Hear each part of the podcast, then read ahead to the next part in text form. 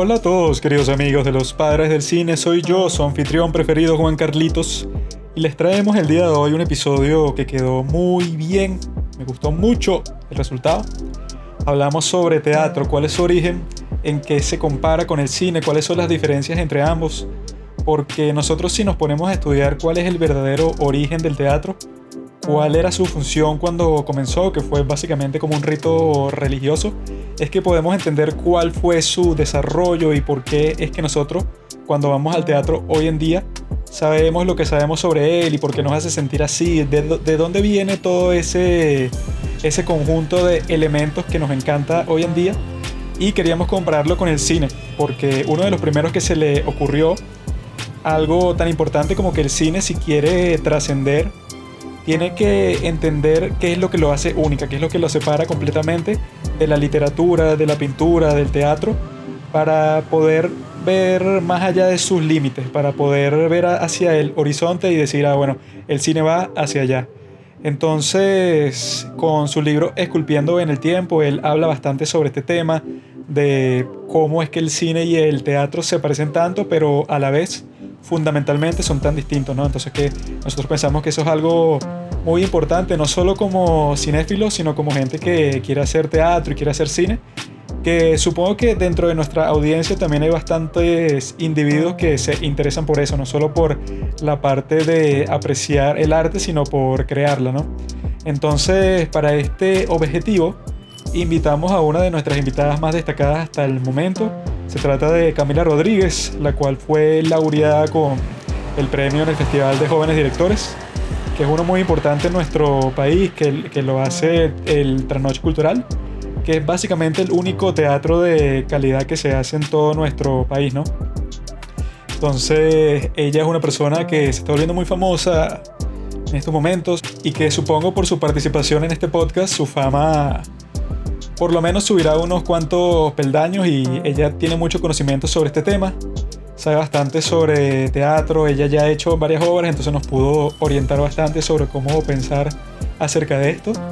Y escogimos la película Birdman, ya que nosotros pensamos que es bastante teatral, no en, en cuanto a cómo está hecha, porque como bien dice nuestra invitada, sí tiene un enfoque súper mega cinematográfico.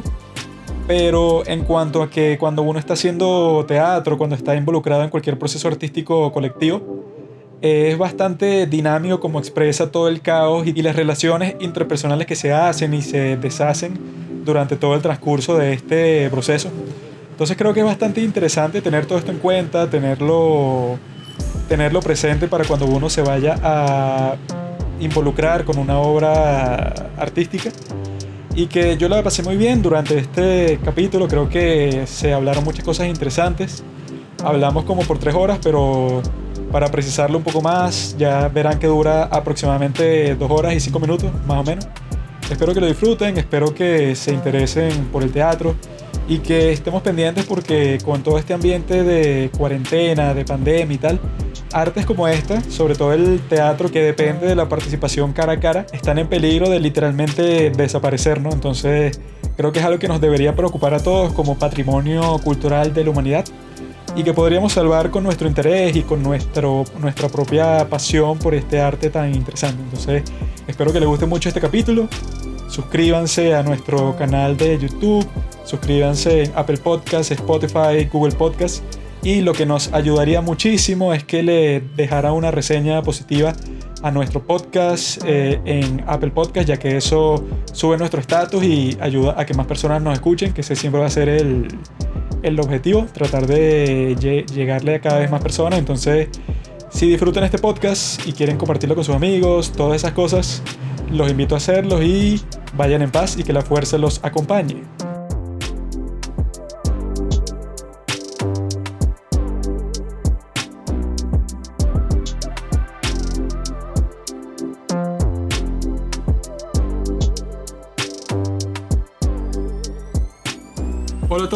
Queridos amigos de los padres del cine, soy yo, su anfitrión Sócrates.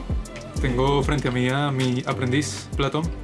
Hola a todos. Y él tuvo la amabilidad de hacerme el favor a mí de traer a su esclavo, Robinson. Y Ese es un idioma que solo conoce los esclavos. La idea de la presencia del esclavo aquí es probar que cualquier persona, sin importar lo estúpido que sea, puede entender y puede por sí mismo crear el conocimiento que vamos a estar discutiendo en este capítulo. Eso sí, querido Sócrates. Entonces, la idea es, ¿verdad?, que este podcast será como los diálogos platónicos y en 2000 años, así en el futuro, la gente lo va a escuchar y diga, "Ah, yo quiero saber que era, por ejemplo, el capítulo que hicimos sobre la muerte. Entonces, la Mm. gente lo pone, lo pone en las escuelas, en las universidades, en todos los sitios de conocimiento, para ver cómo era nuestra civilización en el año, estamos en el 2020, en el 4020, van a estar escuchando este- podcast. Ay, creo que alguien se está llegando por aquí. No sé si. Yo siento como una presencia rara aquí entre nosotros tres. Yo también. No sé si tú lo sientes. Nosotros tenemos aquí en nuestro, en nuestro patio de estudio En nuestro poder. a una, En nuestro haber. A una persona que no, no voy a cometer el, el escándalo de asumir su género. Ella misma nos va a decir, Ya dijiste. bueno, lo que Ya, ya, ya Eh, quedé expuesta. eso mismo nos va a decir qué es lo que es. Entonces, ¿qué eres? Hola, soy Camila. ¿Qué eres? ¿Cómo soy- te identificas? ¿Cómo- Exacto. ¿Cómo me identifico? te- Sí. o sea, te De voy a- género. Exacto, porque te voy a- me voy a tener que referir a ti como ella, pero no De sé si género no existe, él. Roy, Eso no es una construcción social. Por eso, Ay, por no. eso es que ella nos tiene que decir, porque si no, nos Bueno, van a soy meter mujer, acepto el ella. Ok, Lo acepto. Ok, Ya. ok. Pueden relajarse, tranquilo. Nada de, de es ni X, no se Qué preocupen. bueno. Ahora sí, ¿quién eres? Camila Rodríguez, actriz y directora de teatro. Bravo. Bien. Pero bueno, listo. Y, eh, Bien. bueno, fue una buena grabación. Estuvo bueno. interesante. Chao. Gracias. Me voy. Bueno, yo quería decir también la razón por la que trajimos a Camila. Ok. Soy la persona más calificada para decir esto. Claro. Porque yo propuse el tema y propuse a la invitada. Ok.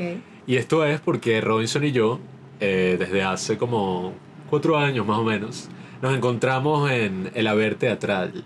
Eh, Robinson quiere ser actor y es actor. Yo quiero ser director, pero me divierte la actuación. Entonces estuvimos en un pocotón de talleres teatrales. Estuvimos en una época casi que de lunes a viernes todos los días yendo a estudiar teatro. Y en todo ese gran aprendizaje y todo ese camino, conocimos una persona especial que es Camila, aquí presente. Que la conocimos en un taller que hacíamos los martes y los jueves y Camila era como la estrella llegando al taller así que mira, ella está en un festival muy importante y es la alumna especial del maestro. Y era como todo este show y entonces llegó Camila y nos invitó a ver su obra todos, la fuimos a ver y resulta que nos gustó, que bueno, eso es algo raro para hacer el teatro venezolano. Pablo. Y ya llegaremos a ese punto, ya llegaremos a ese tema. Pero, Tranquilo que ya me lo advirtió. sí, sí. Sí, sí. Se pone Sí, él me advirtió todo. Se pone todo. sucio. Pero bueno, Camila. Se pone sucio. Camila es una muy talentosa directora de teatro eh, que se estaba presentando en ese entonces el. ¿Cómo se dice? El festival. De jóvenes directores. El Festival de Jóvenes Directores, que es como este espacio que existe donde los jóvenes lanzan sus propuestas teatrales y compiten por cuál es la mejor obra o cuál es la obra que está más enchufada, el director que está más enchufado, en este caso Camila. Y aunque yo creo que se lo merecía, pues. Sí, sí, en mi obviamente. caso sí. Ah, yo fui la única persona a la que le gustó entre nosotros tres. ¿Qué? Ah, mentira. Estos ¿qué dos- más? Y ustedes Esto la fueron a ver como tres veces. Yo trabajé ahí en el trasnoche y la vi cinco veces. Este Robinson renegaba. ¿Qué hablas? Yo creo que la vi dos veces y es chévere, pues. A mí me gustó. No, no, mentira. A todos nos gustó, la vimos tres veces. Yo la vi más que ustedes. Creo que fueron tres, ¿no? Robinson lo vimos veces. Bueno, pero trabajas ahí, cham. Bueno, y tuve la oportunidad y la. Eso no es verla, tú estás trabajando y casualmente estás ahí, pero tú no la estás viendo. Bueno, tú eso es eres un como esclavo. trabajar en una heladería. Si tienes la oportunidad de comer el helado que te gusta, lo agarras y ya. Yo tuve la oportunidad Bueno, de no la hora que me gustaba y la vi. no la vi, la vi. no cliente. Y Camila me veía riéndome y después me No decía. puedes decir que eres espectador. El Sí, lo soy, punto. porque el no eres punto- cliente de la de heladería. cualquier cosa, yo trabajo, ¿no? El punto es que la obra fue muy buena y de ahí empezamos a hablar con Camila, Y seguimos el- hablando de teatro. El punto también es que no pagamos entrada. Ah, ¿verdad? No, eso Sí, fue la segunda pagamos. vez. La que no, fue no, Eh. ustedes pagaron una vez. la primera. Yo. Hubo un momento que yo no los invité. Ah, no. Creo que no pagué Eh, nunca ya. Lo que pasó ese día fue que llegamos al, al teatro y íbamos a Fuertes entrar. declaraciones. íbamos a entrar y entonces, y ajá, íbamos a comprar la entrada y había una cola, ¿te acuerdas? Y entonces unas viejas y que, ay, yo quiero para esta. Sí, sí, sea Pasaron que- como media hora y entonces nosotros dijimos, mira, para la hora tal y, no chicos, ya cerramos taquilla. Y yo y que, Entonces, ¿Qué es entonces nos fuimos como a la puerta y no me acuerdo quién le dijo.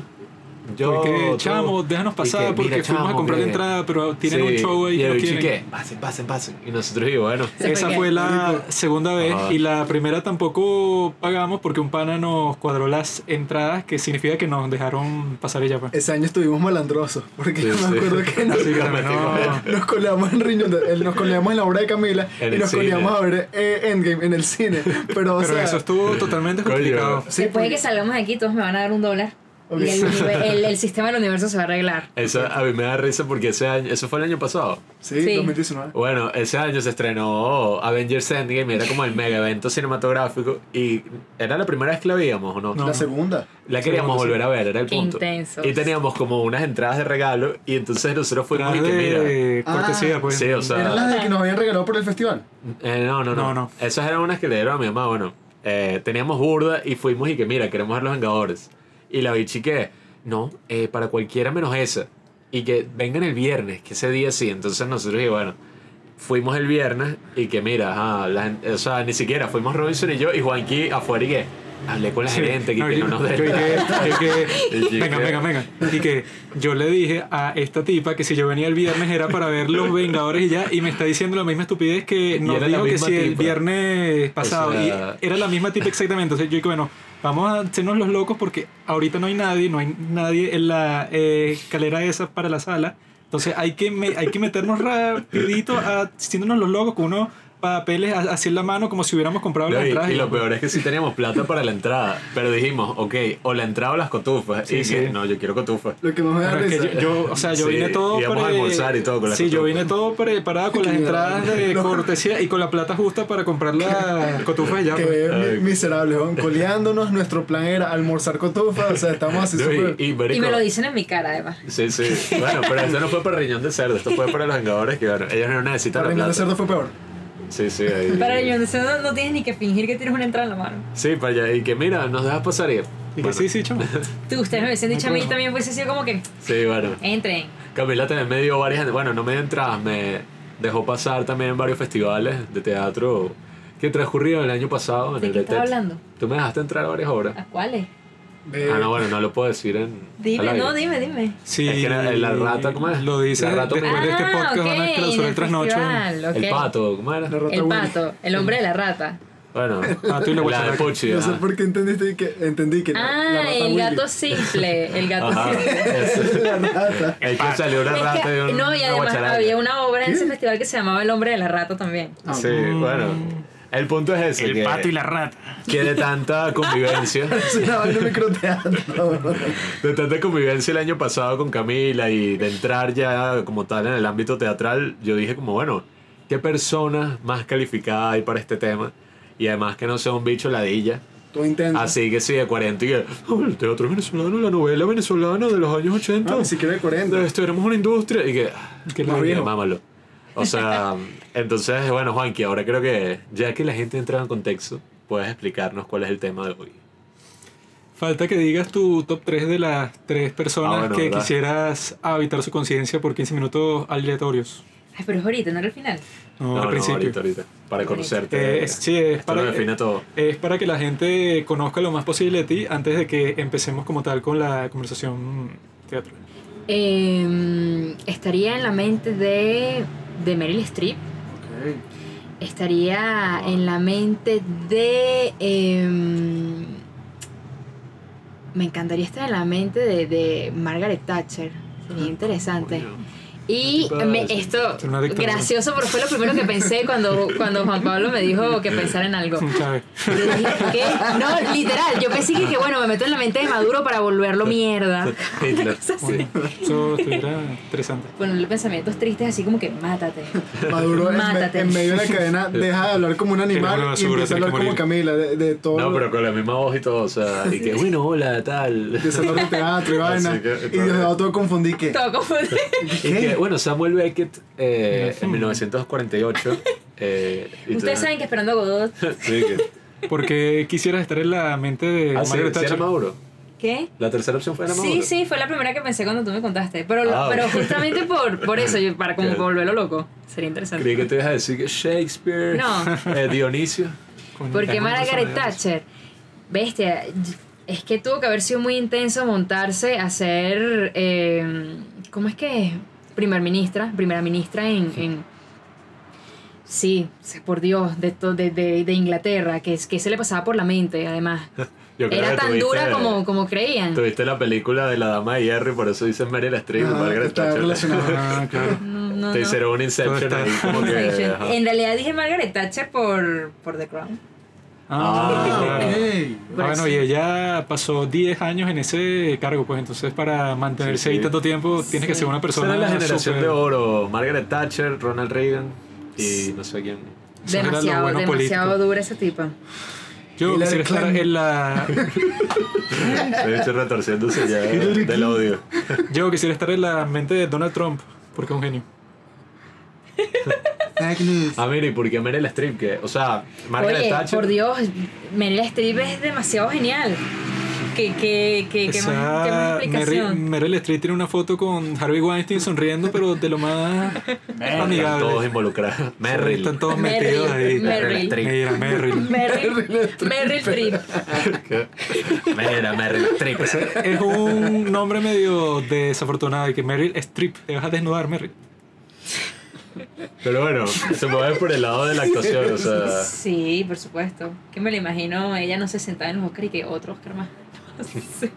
Sí, bueno, creo que es la actriz que tiene más... Tiene como 50 nominaciones, no sé, una, una Sí. cuestión así. Eso no lo hace grandiosa. sobrevalorada. A Robinson lo nominan a los Oscar una sola vez y, Sí, este y maldito, bueno. yo creo que nunca deja de hablar de eso todos los días hasta que se muera. deja de postulan hablar. para las postulaciones del Oscar. Y ya, Sí, sí, bueno, se lo, dice, que- se- lo dice todo el mundo y yo soy un representante de mi país. Pablo el otro día se puso maldito conmigo. Él dijo y que tú cuando piensas en el éxito, no piensas en ti actuando, sino en Ah, una alfombra roja. Sí, Y sí. que, maldito. Que llegue, tú piensas en la, en la alfombra roja, en las fotos, en el show. No, que Pablo, Yo imagino no, a mí no. creando. Y yo creo que eso es 100% correcto. Es así.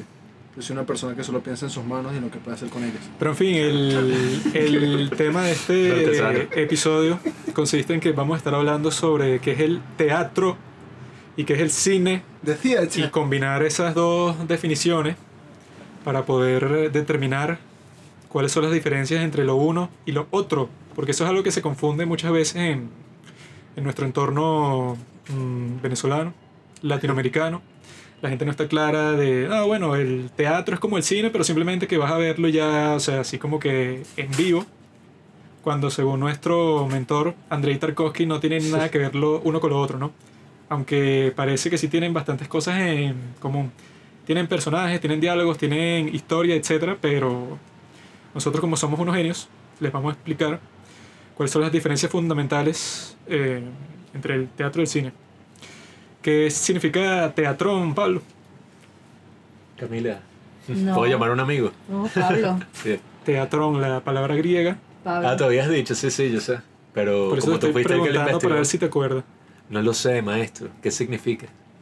Teatrón significa sitio para ver. Y de ahí viene nuestra palabra teatro. Listo. Cabe destacar que acaba de sacar un cuaderno y lo acaba de leer. No, no, no. Aquí no hay nada, ¿ves? Está en blanco. Eso se lo, eso se lo del como ilusión óptica. Connie Barrett. Eh, ajá.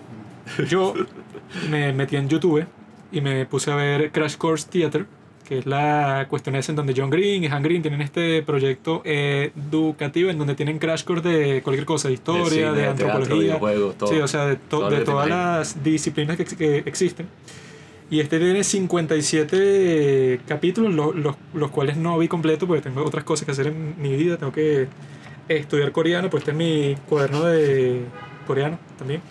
Muy importante. Eh, pero, lo, pero lo que sí vi es que el teatro, ¿verdad? Nació en Grecia. Coño. Eso es todo lo que. Investigó. Y bueno, eso yo creo que ya ahí está todo resumido, Bueno, ¿no? eh, ahora, el cine nació Y que bueno, en ya, Francia. ya está listo el teatro. Pero creo que lo que mucha gente no tiene en, en mente cuando habla del teatro es que el teatro, ¿verdad?, surgió de la religión. Porque según los mitos griegos, ¿verdad?, que incluso tienen a una persona con nombre individual y que bueno, este fue el tipo que se le ocurrió actuar por primera vez en toda la historia. ¿Cómo se llama? No sé, porque no lo escribí. Pero o sea que dicen y que este es el tipo que representa todo, pues, o sea, que eh, estaban en, en un rito, ¿no? O sea, que está que si toda esta gente en un coro cantando, que le está haciendo que si algún acto para un dios, ¿no? O sea, están haciendo que si un rito, tienen ofrendas, canciones, disfraces, etc. Y en estas canciones, ¿verdad? Es que están como que diciendo todo el mito de dónde salió el dios y todo eso. Entonces dicen que llegó un momento y que esto no solo pasó en Grecia, sino que según los mitos, pasó en todas las partes en donde nació el teatro, pero como que espontáneamente. Que si en Japón, China, etc. ¿no? Llegó un tipo que estaba en este coro, entonces dije que bueno, estoy cantando sobre las hazañas de este héroe, de este dios, etc. Pero ya estoy cansado de cantar y ahora lo voy a actuar entonces el, el, tipo empieza a actuar por sí solo en vez de cantar lo que está contando ya. Y todos como que se contagian de ese ánimo que él comienza. Y supuestamente así es que comienza como que toda la cuestión, todo el juego así. De, de, que bueno, si él empieza interpretando un personaje específico, después otro compañero se pega al, al mismo juego y como que interpreta que sea el contrincante de este dios y tal. Y así e, es que se vuelve como que una tradición en toda Grecia, que en todos estos ritos religiosos para los decenas de, decenas de dioses que ya existen, eh, se hacen todas estas representaciones teatrales así como que súper informales. O sea, que, que, no son obras ni, ni, ni con un título específico, ni con trama, ni con vestuario, ni nada de las cosas que nosotros actualmente asociamos directamente con el teatro ni nada, sino es como que lo más informal posible, porque ya en todos estos ritos no es que tú estás completamente sobrio ni nada. Está todo drogado. Sino que tú, sí, o sea, que tú ya, ya cuando llegas a ese, ese punto de que estás cantando y toda la cuestión, ya todos los que están ahí contigo están como que en un frenecito loco y, y han tomado que si 10.000 litros de vino, o sea, ya están en un punto que, bueno, no están en un sitio muy racional, sino que ya todos están como que en una fiesta. Bueno, y eso es necesario para que haya arte, ¿no? como que en algunos aspectos, al menos mi experiencia con la actuación, y bueno, yo me he dado cuenta, obviamente no cuando estoy vuelto mierda, o sea que si me puedo tomar o me drogo para actuar, sino como que en un momento en el que uno como que se despeja un poco y no estás como pensando activamente la broma sí, sí pasa como algo, o sea, se siente como algo interesante ahí. Está interesante eso que, que dice Juanqui, como que era como una especie de juego donde, que era casi que contagioso, o sea, donde otra gente como que lo veía y quería pertenecer a eso, o sea, es como casi cuando uno es niño y tú llegabas tarde a un sitio que es un cumpleaños y ya habían niños que llegaron antes jugando, ¿no? Y el juego se ve tan bueno que tú quieres ser parte de eso que está pasando. Es casi como que lo que sucede en una fiesta, o sea, probablemente muchos de los que están ahí no, no son así, o sea, no son como el tipo que va y se mete en el círculo y baila. Probablemente ese tipo llegó y él no es así, pero es contagioso como tú llegaste a un sitio y ya había gente haciendo eso. O sea, mm. que bueno, yo quiero ser mm. parte de eso. Entonces llega otro y se une y como que todos son parte de una vaina.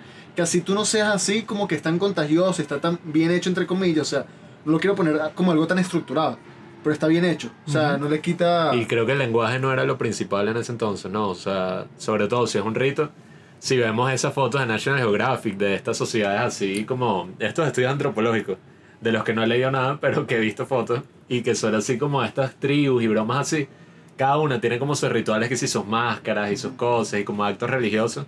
Y yo creo que si nos vamos a incluso más atrás, eh, podríamos decir que antes del lenguaje, cuando uno no sabe hablar, uno gesticula.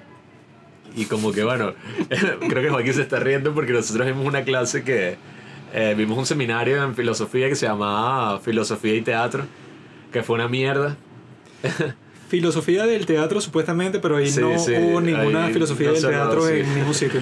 Pero el profesor decía eso y coño, en eso creo que sí estoy de acuerdo. O sea, si te das cuenta, como que los gestos son como lo primero que uno hace antes del lenguaje. Y ya son es como, sí, o sea, son gestos teatrales en algún sentido, porque estás buscando comunicar algo eh, sin decirlo directamente y hasta tú puedes imitar y todo. O sea...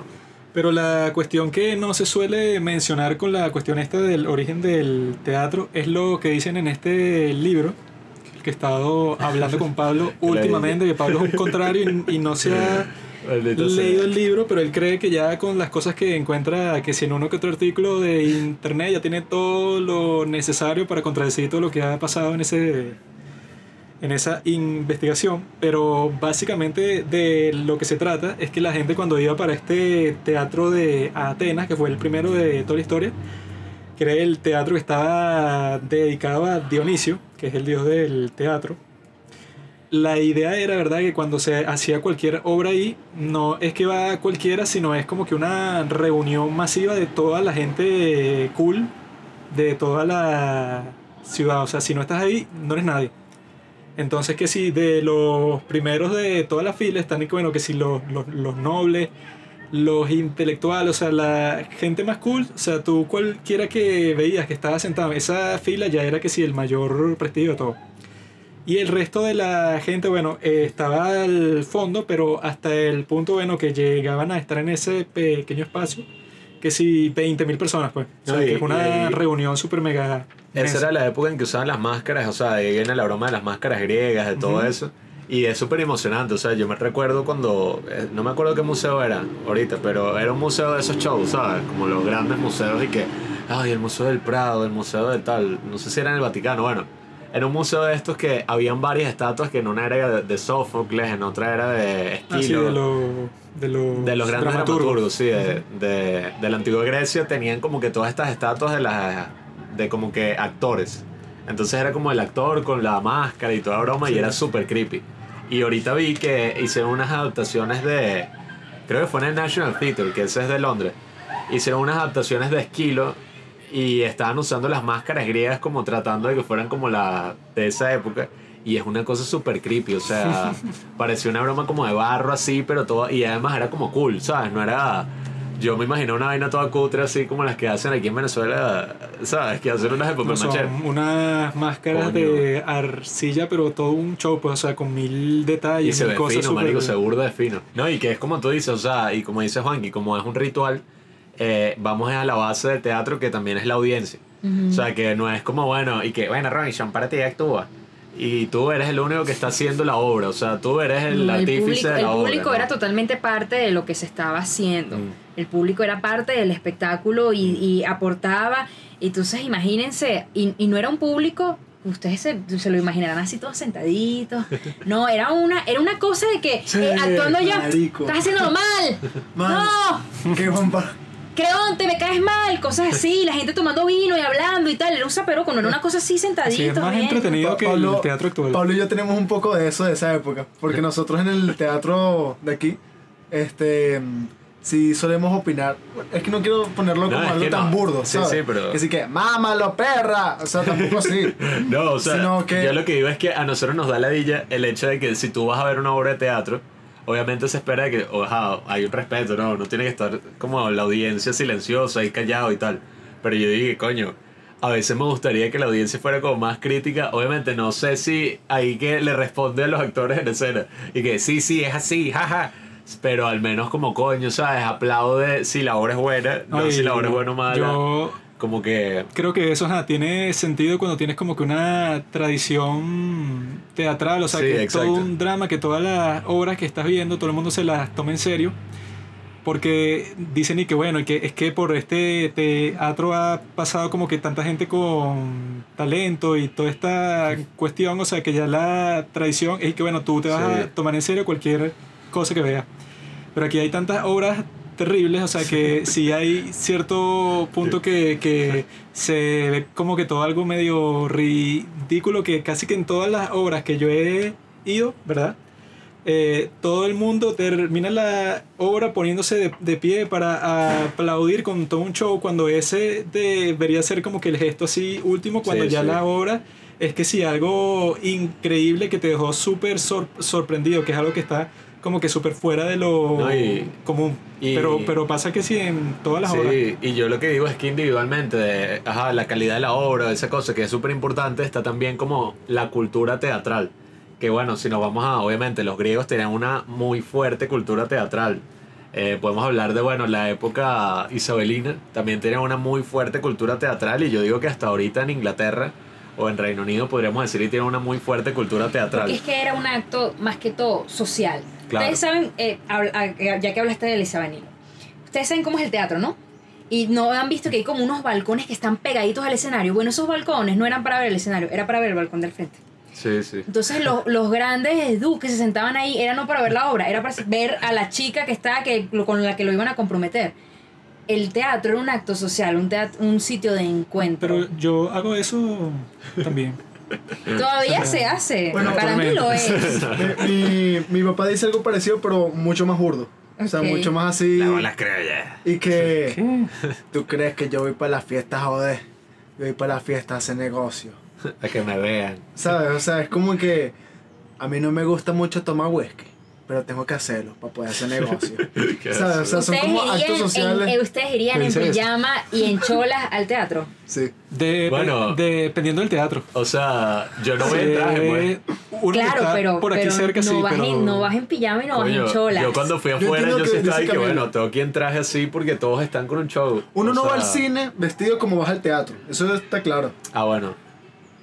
Más o menos. No. Tú- No. Depende del sitio, o sea, si voy Tú vestido cerca- exactamente igual para... Sí, no, marico, que tú- ¿no? tú igual a mentiroso. Escucha, escucha, escucha.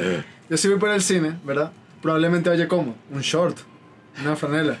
Un short. Las veces que yo he ido al teatro han sido más las veces que yo así decente que como un pordiosero. Han sido más las veces, pero porque Eric el estreno y tal. Pero si vas a... ¿Qué habla, weón? Claro que sí, pero si vas a cualquier función que están pasando por cualquier Ah. razón, vas Bueno, exactamente igual. pero lo que yo argumento es que la cultura en general, o sea, la cultura teatral, como, como dice Camila, yo aquí no la veo porque yo mismo no tengo, o sea, tengo parte de esa cultura, pero casi que todo mi círculo social, la gente con la que convivo en la universidad, tal, si han ido a una obra de teatro o Es a dos, mucho. es y que verga, marico, tú eres un erudito. O sea, tú sabes Sí, sí. demasiado del tema, pero yo veía una tradición teatral en Ponte, en Londres o en, o en otros sitios que era como que tú veías a gente de todo tipo y- ir al teatro y habían demasiadas opciones, pues no es tan difícil. O sea, si aquí hubieran 500 horas de y teatro aquí, para ver. aquí además hay otra cosa. Las obras aquí duran una hora y media. Sí. ¿Me entienden? Sí, sí. Aquí hay una obra que dura dos horas y ya el público está Sí. así como que, ay, no, Dios mío, dos horas. En Europa las obras duran cinco horas. Mm.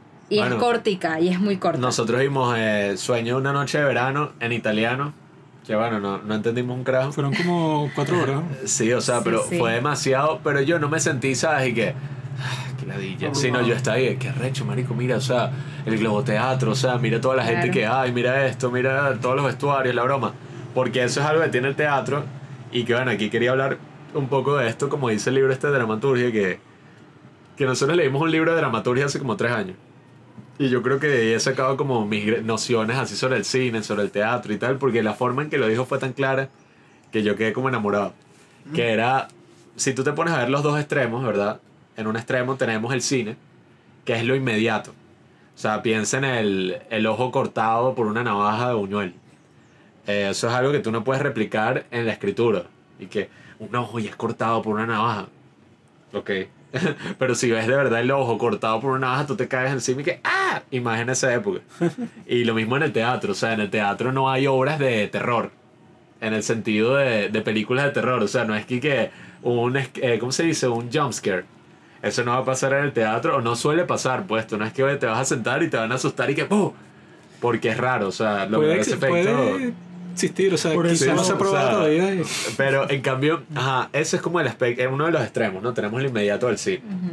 Tenemos el otro aspecto que es la literatura, que es lo más analítico que hay. O sea, si tú ves una clase de literatura, un poema, tal, bueno, el profesor puede pasar cuatro horas hablando de que la frase esta del poema en verdad significa que el bicho, no sé, eh, está sexualmente reprimido desde hace 40 años y en Varsovia. O sea, puedes analizar y analizar y analizar porque al final estamos hablando de jeroglíficos, pues, de un lenguaje. O sea, tienes que saber el lenguaje para poder leer, o sea, son muchas cosas. Y en el medio, eh, este tipo pone el teatro. Y dice que el teatro puede tener tanto la parte analítica de la literatura y la parte inmediata del cine, pero obviamente no hay- como los extremos, pero sí tiene como una mezcla de ambos. Y, y tú lo ves cuando tú vas a ver una obra y dices como, bueno, hay muchas cosas que tú ves en el escenario que puedes interpretar como metáforas y funcionan. Mientras que en el cine cada vez que se ponen con esa huevonada de que, no, eh, en verdad eh, el tipo no era el tipo, era la tipa. Pero cuando lo veas por décima vez que te vas a dar cuenta que todo era una metáfora, pa- para mí no funciona, pues. Eso es lo que le encanta a Robinson. ¿No crees que la carga que tiene el actor de teatro es más pesada que el actor de cine en el sentido de que lo que logra una película con imágenes lo tiene que Claro. lograr el actor a través de la palabra? Sí, sí, es que esa es la cuestión. O sea, estamos hablando de dos artes que al principio, cuando se empezó a hacer cine, eran como obras de teatro grabadas y ya. Yo les iba a decir eso, el cine cuando comenzó era... eh, la- el- mira, una característica del cine cuando comenzó es que era totalmente teatral. Sí, sí. Era totalmente teatral, incluso los efectos que usaban eran totalmente Y pareció teatrales. un escenario. Pero pues, así. evolucionó a lo que es hoy en día. No, no, o sea, es que mira, cuando Me empieza, arrecho todo así. que, ¡Ah!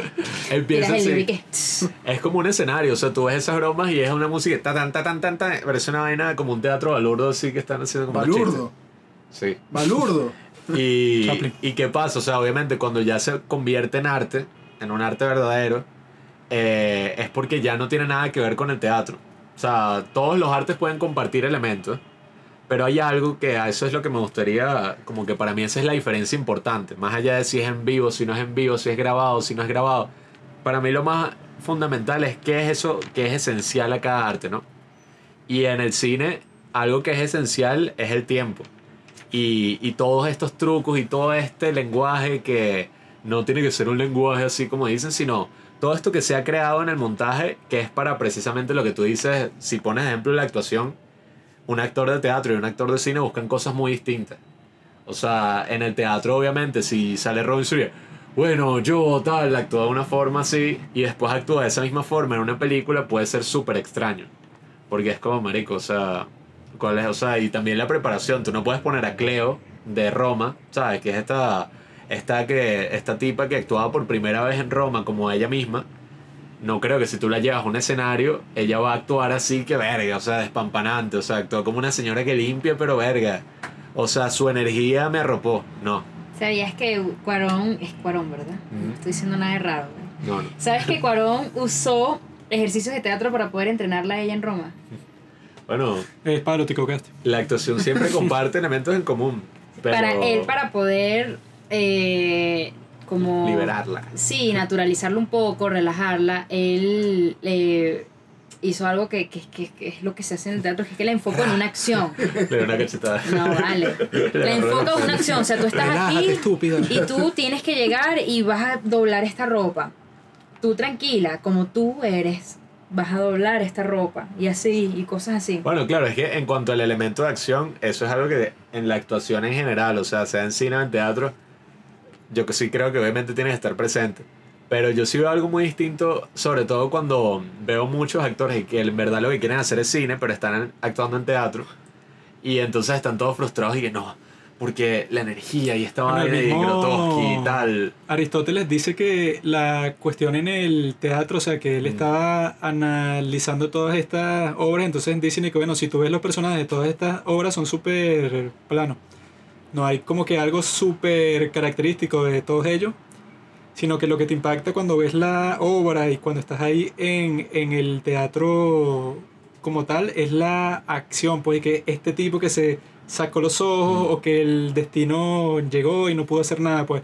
O sea que son más cosas que le pasan a ellos y para que tú en ese acto te pones en su lugar completamente, pero no es como se entiende más actualmente que, que no, tiene que haber el, des- el desarrollo del personaje que esté to- totalmente con su trasfondo, o sea, que parezca una persona totalmente real cuando en esos tiempos y, y que bueno, no importa tanto el personaje en sí, si- sino toda la trama que, que va pasando y en todas las acciones que se está involucrando, que eso es más como que lo que va a determinar si la obra es buena o qué, o qué es lo que pasa Sí, ahí. sí. El teatro, yo sí creo que se diferencia mucho del cine porque al menos cuando uno lo está haciendo, uno está claro de que, bueno, esto es algo del momento, pero esto no es como el cine, que lo que yo haga, y es lo que al menos a mí me emociona, eso va a permanecer, espero yo, por los próximos mil años, así como tal, pero el montaje como tal, o sea, no la dramaturgia, sino el montaje teatral.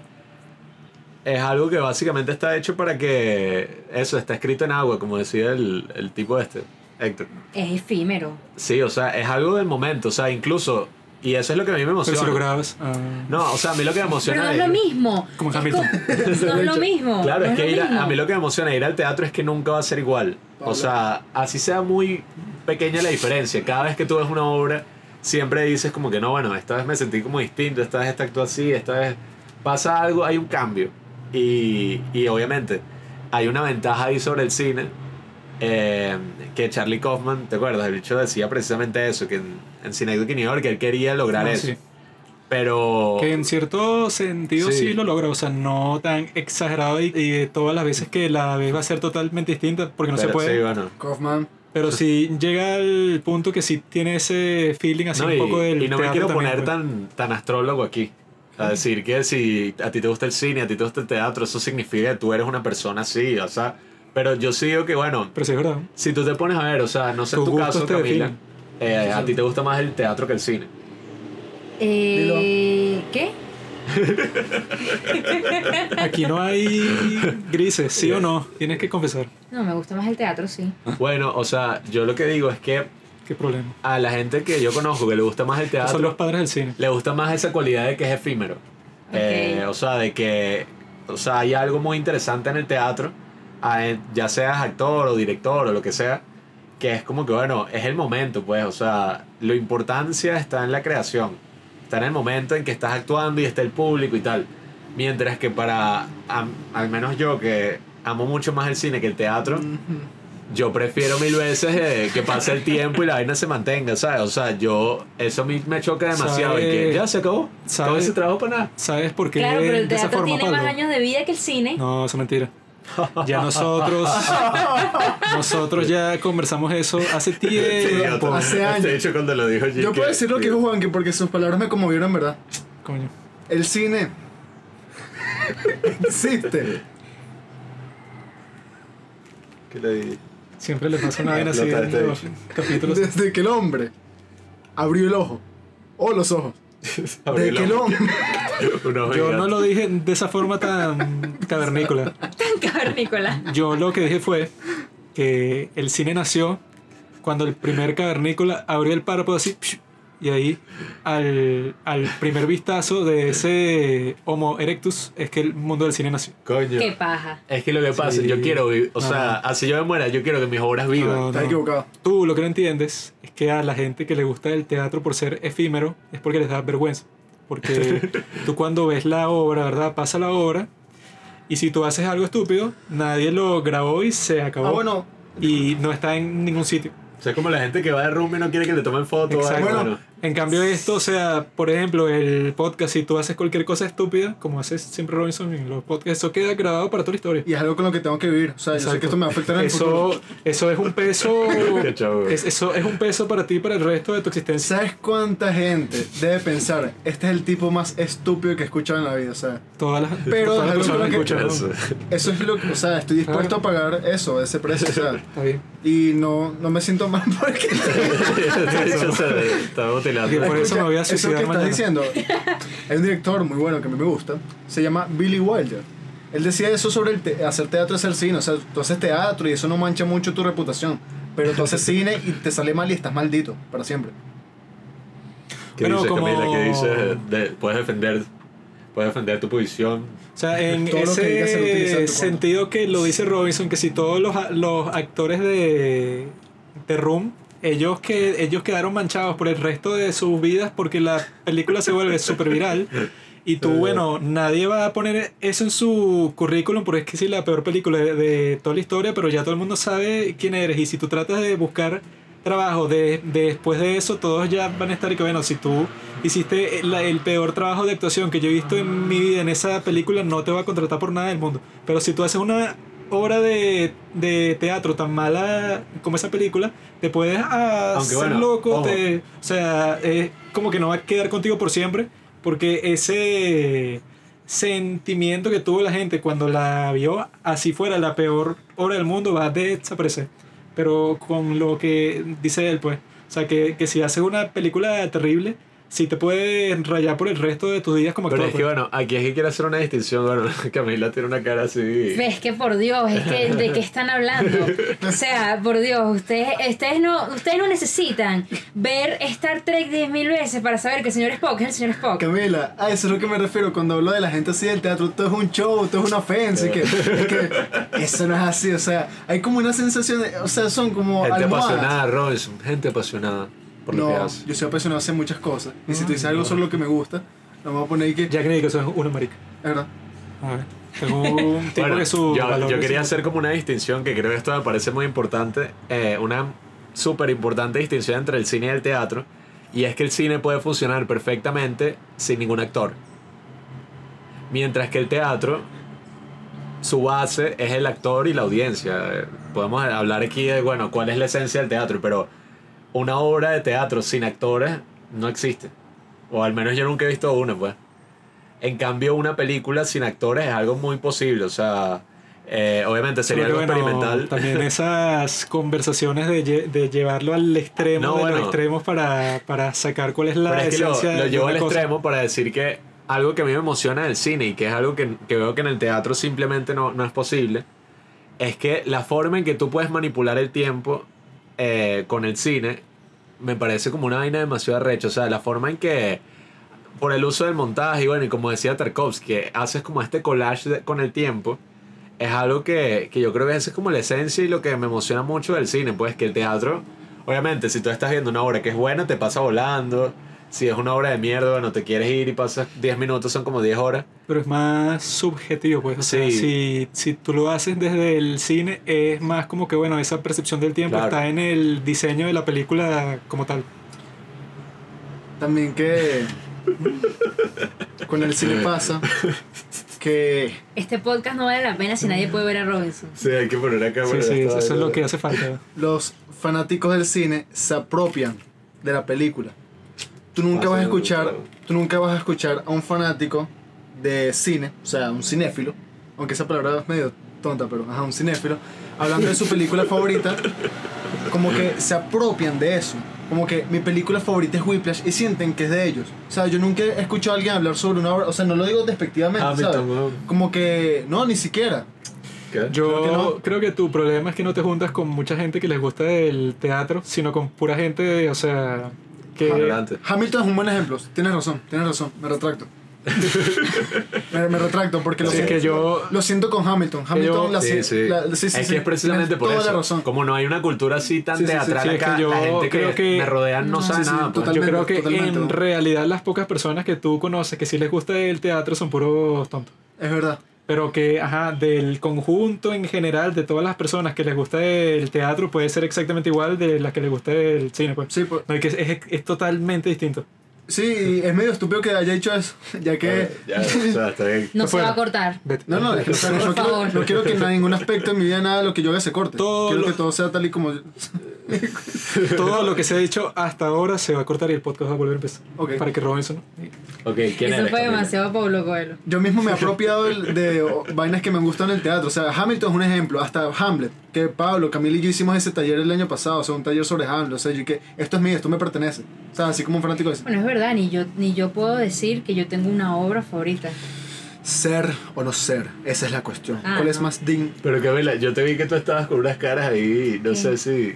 No te guardes nada. No sé si las cosas que No, para diciendo nada. de la actuación fue medio... No, no, no. O sea, primero era algo que nunca había pensado. Eso de, de, de que, bueno, de que si manchas tu reputación haciendo una obra, tal cosa, igual que, que en una película. Bueno, nunca lo había pensado así. ¿Se entiende? Sí, sí, es que... Y. O sea, por eso... Yo Por eso creo- es que el que come callado come dos veces. Sí, o sea, yo... Dímelo a mí.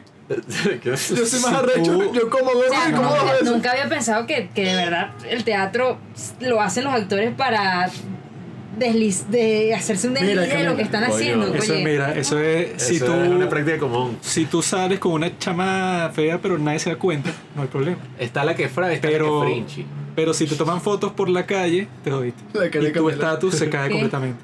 Es que Y es exactamente lo mismo. Mucho de lo que se hace en el arte es por ego y buscar validación.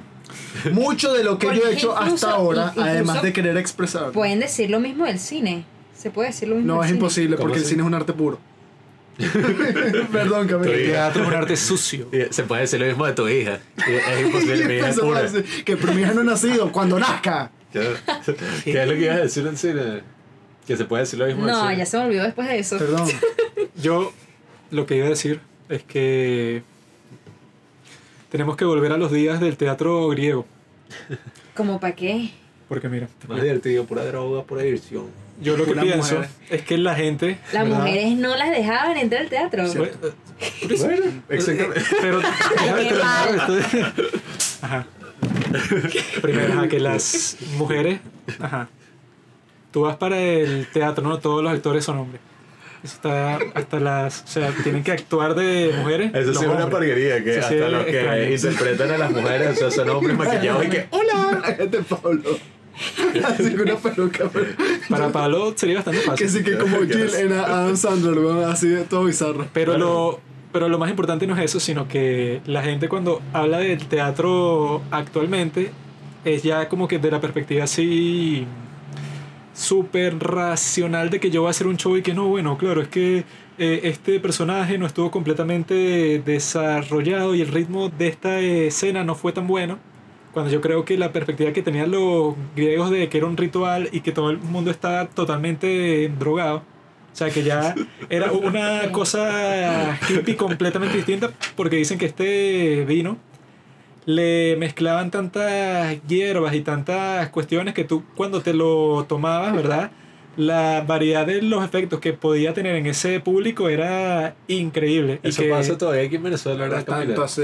Por y que, o sea, que si para uno, ¿verdad? Cuando se toma esta poción y que, bueno, tiene como que un, un estado de conciencia todo extraño, cuando para otro empieza a tener que si unas alucinaciones y empiezan a pensar que, bueno, que el punto era que si, bueno, que si ponte que el dramaturgo que escribió la obra está muerto, ¿no?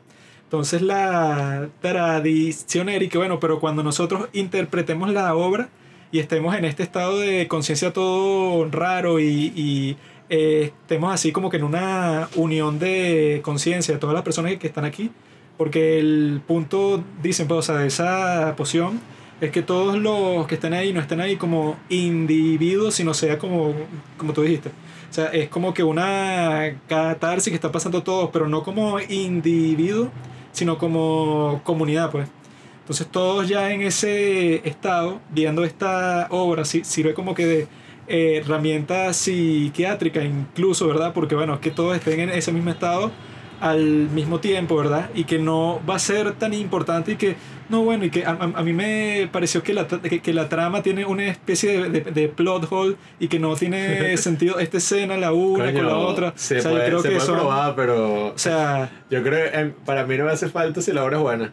o sea, Pero el público en general no habla de esas cosas. O sea, esas es intensidades. problema. Yo creo que es como más de, de, de uno mismo en, en la comunidad teatral. Pues la- el público en general no se pone a ver esas cosas. Aunque yo las veces que he ido para el trasnocho, no sé si son porque son puro viejo, pero a, Sí, sí. a todos les gusta salir de la obra, ¿verdad? Y no tienen como que unas, com- unas conversaciones normales, casuales, Normales. sino y que, o sea, que no pueden, y que, ah, no, la obra me gustó porque esta actriz, no sé, actúa muy fino o cualquier cosa de ese estilo, sino salen con todo un show y que el ritmo de la Pero cadencia del hacen actor principal no, me solo gusta. con el teatro, lo hacen con el cine, lo el con todo. que así para dársela de etiquetas, que- pues. Sí, yo eh, me he Sí, conseguido amigos del cine que yo le digo, ¿qué tal? Y el pana me decía, bueno, sí, me encantó, me emocionó. El tipo que el plano segundo de la escena sí, o sea que- 56 era, la mirada del tipo estaba desenfocada en- y yo así, O sea, obviamente existe un valor en analizar una película intelectualmente, pero el valor principal del teatro, del cine o de todo para mí es el valor emocional. O sea, es como la música. Yo no voy a escuchar, no sé, mi canción favorita y que, coño, fue muy interesante el decibel 4 que subió aquí y después como cambia. O sea, tú lo puedes hacer y hay un valor en eso. Pero la razón por la que es mi canción favorita es porque me impacta de alguna forma emocionalmente, pues. O sea, no es precisamente porque yo admire la forma en que, bueno, los intervalos musicales fueron compuestos. O sea, No, y que lo más probable es que si tú te pones a estudiar todo eso, la canción va a perder su Sí, no te va a gustar pues. igual. Sí, o sea, ya, ya la vas a ver totalmente distinto, así que sí, con una mirada su- súper analítica, Es como fastidiosa. si tú tienes una escena en una película que te hace llorar. Y entonces después tú te pones a hacer una tesis sobre esa escena y sobre, Sí. ¿sabes cómo? En realidad sabías que en esa escena ellos, esos dos actores en realidad se odiaban en la vida real y tú después cuando la ves bueno, queda totalmente desfigurada para ti. eso pasa con muchas cosas en la vida. Tú estás enamorado de alguien, de una persona, después la conoces y dices como que, ah, es esta dicha en no es para es como nada. en el como teatro, sí. pierde el amor. eh, que se, se, desvele- se desvelen los trucos, pues. Sí, claro, o sea, porque sí, como si tú ves un truco de magia, si ya sabes cómo se hace, que no, bueno, Sí, claro. facilísimo. Yo creo que si analizas a profundidad cualquier cosa, pero literalmente cualquier cosa, eso te va a llevar a lugares muy oscuros. Pero vale la pena, Robinson. Este Vale. dicho es un padre de la iglesia Sí. católica Eh, que, sí en el siglo sí, que- no se que puede analizar la Biblia. no, hablen de la analicen Biblia. mucho la Biblia, ya esa historia está contada, dejen su show, Veneno. que sí, Veneno. Si tú analizas veneno, mucho, veneno. si tú O sea, analizas mucho una cosa, te va a llegar a lugares cosas oscuros. oscuras. O sea, pasarán. no, ni siquiera tanto, o sea, sobreanalizar, ¿sabes? Como que tú empiezas a inventar vainas que en verdad Sí. puede que no sean así, Sí, sino bueno, que, claro. y que es lo que tú y yo hablamos la otra vez, que Pablo y yo, Pablo, Pablo y yo. así se llama el de Suspiria. ¿sabes? Y que Ah, Pablo, sí. este, Pablo y yo sean barcos. hemos tenido varios encontronazos Upa, estas últimas semanas. rico. Entonces, Pablo me dice Se que está poniendo muy íntimo. uno de tus problemas, Robinson, es que sacas conclusiones que no te llevan a nada bueno. ¿Qué conversaciones tan no- maritales tienen ustedes? Sí, no me acuerdo mucho de eso, pero. Sacas conclusiones, Robinson. Hasta el huevo. Ahí algo que tú dijiste que yo creo que tu cerebro está un poco lavado. ¿Qué? Por el Pablo, hay veces que dice y que no, dijo ahorita, si la obra es lo suficientemente buena, pues yo no lo necesito. Refiriéndose a la droga psicodélica que tomaban estas personas cuando ven la obra. Ahora, yo estuve pensando en estos días y la pregunta es, ¿de dónde sacaste tú ese concepto, verdad? Silencio. De, de, de, de dónde sacaste tú ese concepto de, de que existe una especie de estado completamente sobrio y que ese es el estado óptimo y si no estás y si no estás en ese estado óptimo entonces estás como que en una mentira porque, porque yo creo que eso no es una o sea eso es como O que una sea, especie de de, Es un prejuicio, de pues. mentira social así que mucha gente dice que si cuando no sé toma cualquier tipo de droga y que no era yo mismo porque el yo mismo está completamente sobrio pero si en tu cerebro todo el tiempo ahí es un cambio químico hormonal constantemente sucediendo. Entonces yo creo que ese concepto de la sobriedad absoluta todo el tiempo, eso es mentira. O en sea, el teatro de Petarete Anís. En serio. no. En- O sea, bueno. O sea, es un prejuicio, pues, tú como que obviamente. te sobreanalizas mucho a ti mismo. Es un prejuicio eh, lo que tú dices de las sustancias, pero no sé, bueno, así lo veo yo personalmente, pues yo pienso, Salió este con la Pablo, para mí, ¿verdad? Ver una obra de teatro, tener una experiencia espiritual, es o algo que no, no debería tener que ver con una sustancia. Pero no, no, no Es va que ese es para problema, una, una... la sustancia es, es la esencia de eso.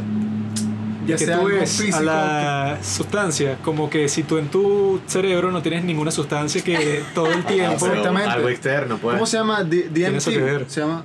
Ajá, Ajá, eso lo crea tu cerebro. exacto. Ajá, pero Tú eres un bobo, no tampoco cómo yo, funciona el yo nunca he probado psicodélicos, pues yo hablo en cuanto al alcohol. Tú no has ido a una fiesta, ¿verdad?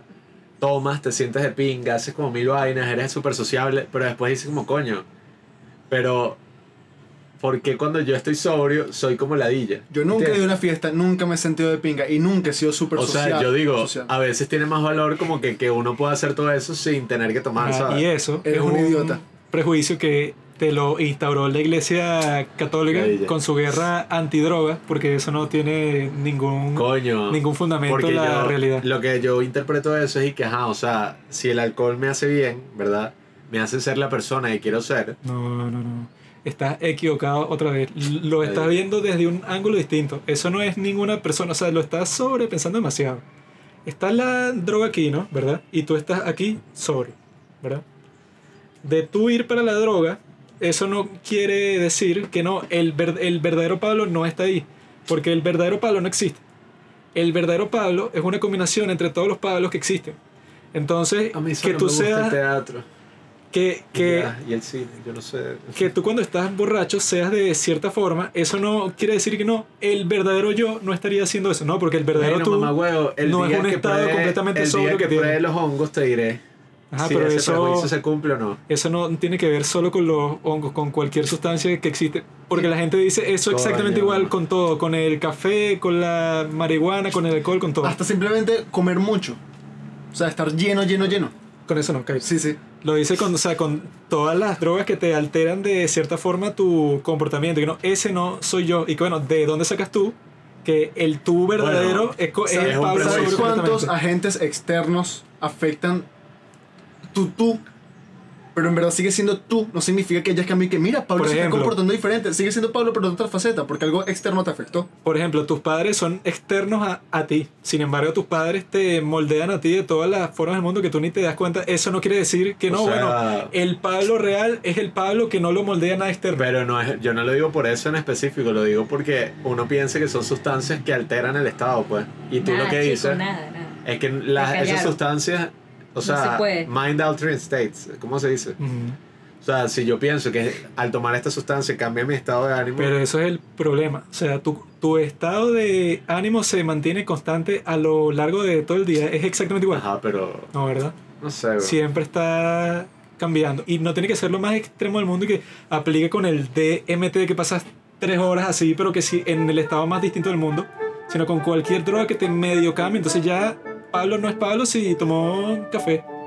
Yo lo que digo es, cuando pruebe una nueva sustancia te diré y deberemos tomarnos un descanso porque tengo sed. ¿Tú has probado lo psicodélico, Camil? No, no, ¿Quieres hacer? no. Aquí tengo. Vamos a hacerlo en el descanso, ya volvemos.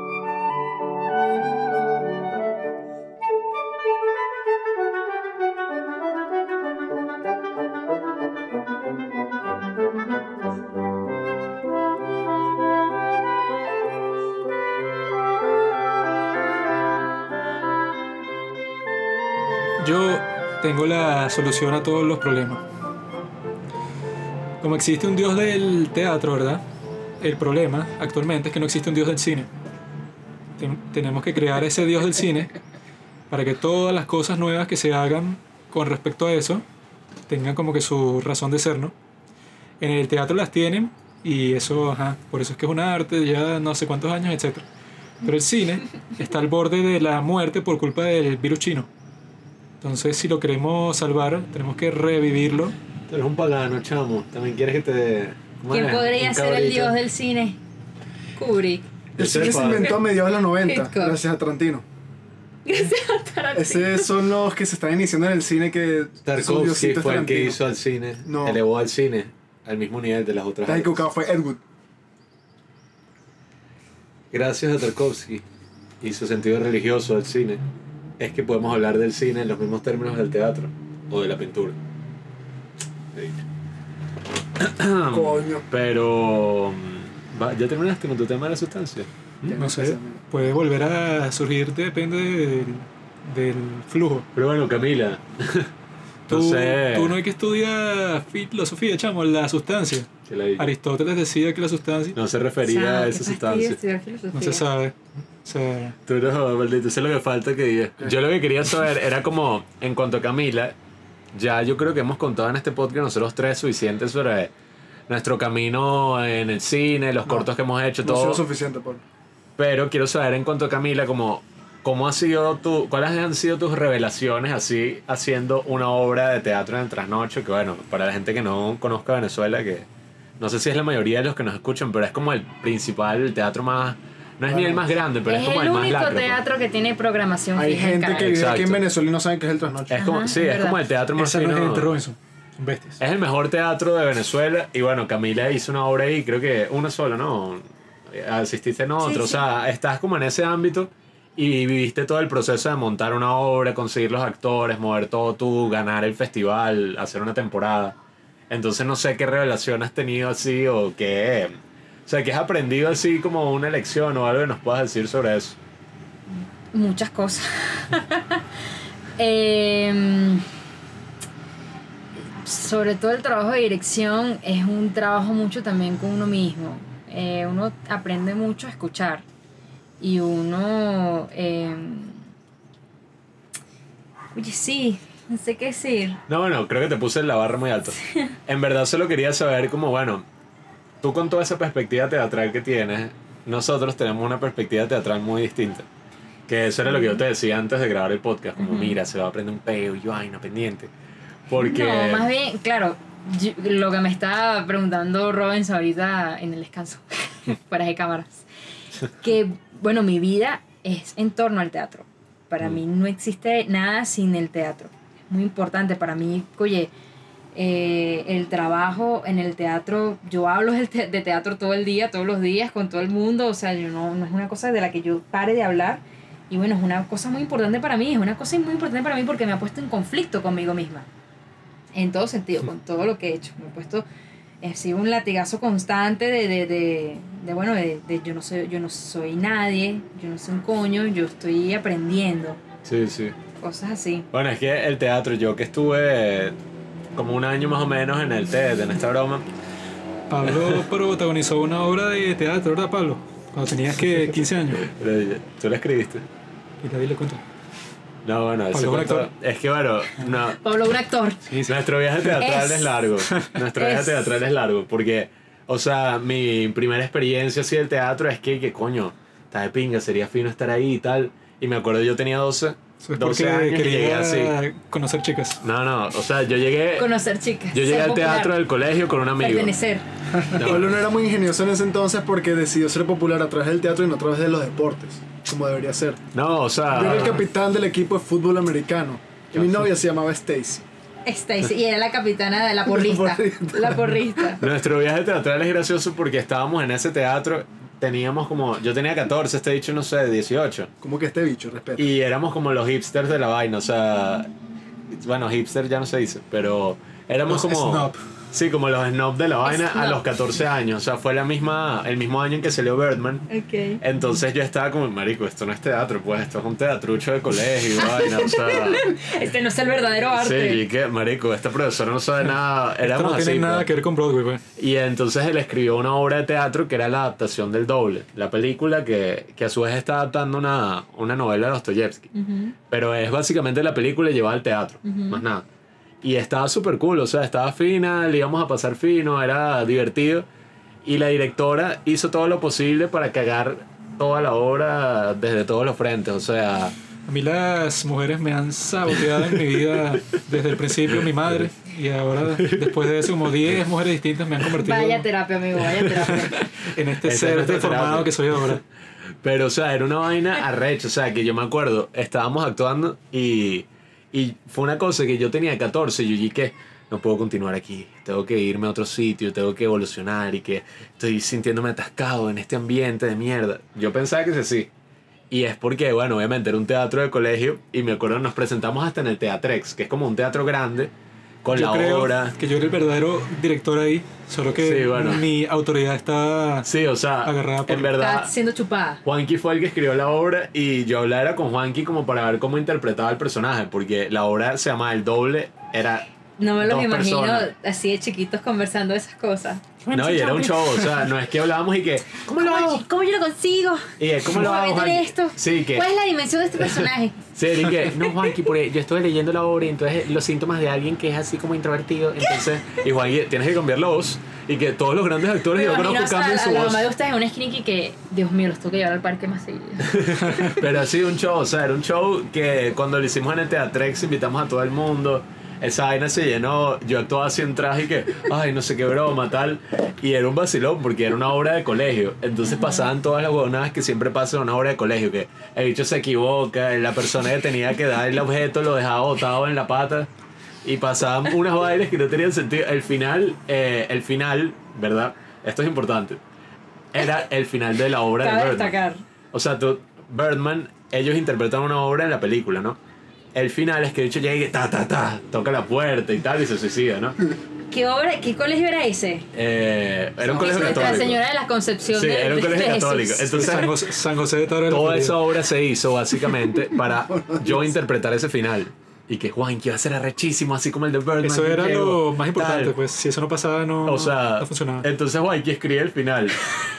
Y la típica que, no, eh, eso no va a ser. Eso no eh, puede eso no aparecer. puede. Y entonces, y que, ajá, pero ¿por qué? Que no, el suicidio. No, no, no, eso es muy feo. No, sí, es que dije que a mí no me van a dejar pasar una obra sobre el suicidio. Y yo dije que la obra no es sobre el suicidio porque después de esa escena, ¿verdad? Hay otra escena en que sale él mismo, pero Sí. que ya él como personaje es totalmente distinto. Era como una forma de yo matar a, a Sí. mi otro yo. O sea pues. que Tu alter ego. Sí, o sea Sí. que obviamente él no murió cuando se suicidó, sino que salió después y era más algo como que Y yo, metafórico. yo pues. todo así arrecho y que la censura de la iglesia católica. Y que nos están censurando. O sea, Y míralo a, ahora, yendo a misa todos los domingos. a la Ahora tipa. Aquí con el rosario que tiene puesto. la- a, a la tipa se le ocurrió que en vez de hacer eso que estaba súper cool, es y que no, bueno, tú tienes un espejo y lo rompes y ya. Sí, ni siquiera se que- rompía, o sea, porque no íbamos a romper un espejo, sino que era y que una vaina de aluminio, una mierda así. Sí, sí. Y, y era demasiado pirata, o sea, era, era la vaina más pirata del eh, y mundo. que bueno, eso no tiene ningún efecto y nadie lo entiende porque es como que demasiado abstracto y que él al romper el espejo, el espejo se rompió él mismo y que, o sea, eso No, no, y salió no un tiene mucho vagabundo, efecto. salió un vagabundo de la nada, que fue una chama que entró al final como... Y que mira, quiero actuar, eh, ¿puedo entrar? Y, sí, sí, tú vas a ser el vagabundo que va a llegar con un... Y le va a decir y que rompe el espejo y se va. Sí, sí, y que eso es de rompe el un sex espejo. máquina, profesora. Y que acaso tú no sabes cómo son las reglas, un show así, y pusimos a todo el equipo en contra de ella. Ay, por Dios. Y todos y que vamos a votar por el final sí. este y tal, y todos se cagaron. Y que son unos traidores. Y son todos unos traidores. Tratamos de hacer todo un lobby como si fuera que si el Congreso.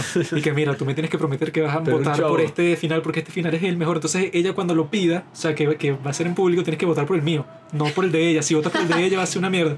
Pero cuando llegó el momento de la verdad, todo el mundo levantó la mano por el final de mierda ese. Sí, y qué y- y- traidores. y que yo pasé como tres horas hablando con todos ustedes estúpidos y me van a traicionar frente a todo el Y mundo. yo así, o sea, pero fue todo un show tan grande que yo el año siguiente dije que no vuelvo a esta mierda. Y me metí como en el teatro, bueno, el de Sahara, que ese sí es como más profesional, pero yo me acuerdo que yo hasta ese punto estaba ahí que, maldito teatro de mierda, y que ya verán, y No, ya y verán que, de lo que soy O capaz. sea, los mismos de lo chamos dentro de ese grupo ya están con todo un show y que, ¿por qué le dieron un papel protagónico a él si yo llevo en este teatro desde hace cinco años? Que bueno, porque tú actúas como una mierda y no, y no puedes protagonizar Sí, nada. es que eso sí fue gracioso, porque yo tenía 14 y yo era amigo de, yo estaba en segundo año y era amigo de los de quinto, o sea, los del último año. Y iba a las fiestas con ellos y todo. Y estaba así que, no, porque el teatro, no sé qué broma. Y me acuerdo que hasta yo, gracias a, al hacer esa obra y eso, tenía como cierta fama así que llegaba y Conociste que, a Robinson, que y era popular. hola. Solo por eso conociste No, a no, Robinson. yo no estoy con Robinson. Que era Robinson era el popular. bully del, de la escuela, me dicen las fuentes. Robinson era el bufón de la escuela. ¿no? Pablo me contó que él se había cuadrado una jeva por haber actuado en en esa obra de teatro. Ah, sí, bueno, también, pero la Jeva está en quinto. Y yo, o sea, la Jeva tenía 17 y yo Ah, tenía no, 14. Esa es otra cuestión, ¿no? La chama esa está chévere, entonces yo escribo, ¿verdad? Que se Ah, no, a- pero no es ese, no es ese, era otra. ¡Verga! Pero bueno. No, no, no. La, la cuestión era que la chama que, ajá, de pareja en la obra, la idea es que se besara con el personaje principal, que era él, pero la tipa tan... Sí, que sí. Eso, bueno, no eso- era un sadiqueo, pues en verdad sí tenía sentido para o la sea, obra. Pues. eran la pareja y cuando se besan es ya como que para que todo el mundo sepa, ah, bueno, que lo que le Sí, está este haciendo... ya cambió. Sí, o sea, este ya no es él, pues. Pero la típica, eso va a ser muy gráfico para los niños y tal, y que se van a besar, pues, o sea, no van a coger en el Pero es que escenario ni nada. están en un colegio de monjas. ¿Qué Cuando, esperaban? cuando, ¿Qué esperaban? cuando Peter Parker en la, en la tercera Que se, se viste de hacer- negro y baila así. Bueno, yo estaba más o menos así en el colegio. Pero. Que, Ese fue como el origen, pues. Esa es como mi historia de origen con el teatro. No sé cuál es tu historia de origen Pablo con el teatro. Orellana. La primera vez que yo hice una obra de teatro fue igual en el colegio, pero mi, la profesora que, que daba teatro era como súper intensa. Entonces ella agarró y adaptó un, un libro de Agatha Christie, échenle. Todo el libro Entonces completo. ella y que Bueno. nosotros así chiquitico y que, no, bueno, es que tú vas a ser Hércules Poirot y tal, y los nietos y que, Sí. Entonces yo me acuerdo que eso fue súper incómodo. Yo lo que hacía era estar sentada. Y yo decía, sí, sí, sí. Ya, más nada. Con. Y no me gustó. No, no, no me gustó. Recuerdo que yo dije, ¿qué es esto? Bueno, creo que hay un factor común en estas dos historias. Las mujeres en el teatro, o sea, tu profesora, nuestra profesora, Ah. destruyó el proceso.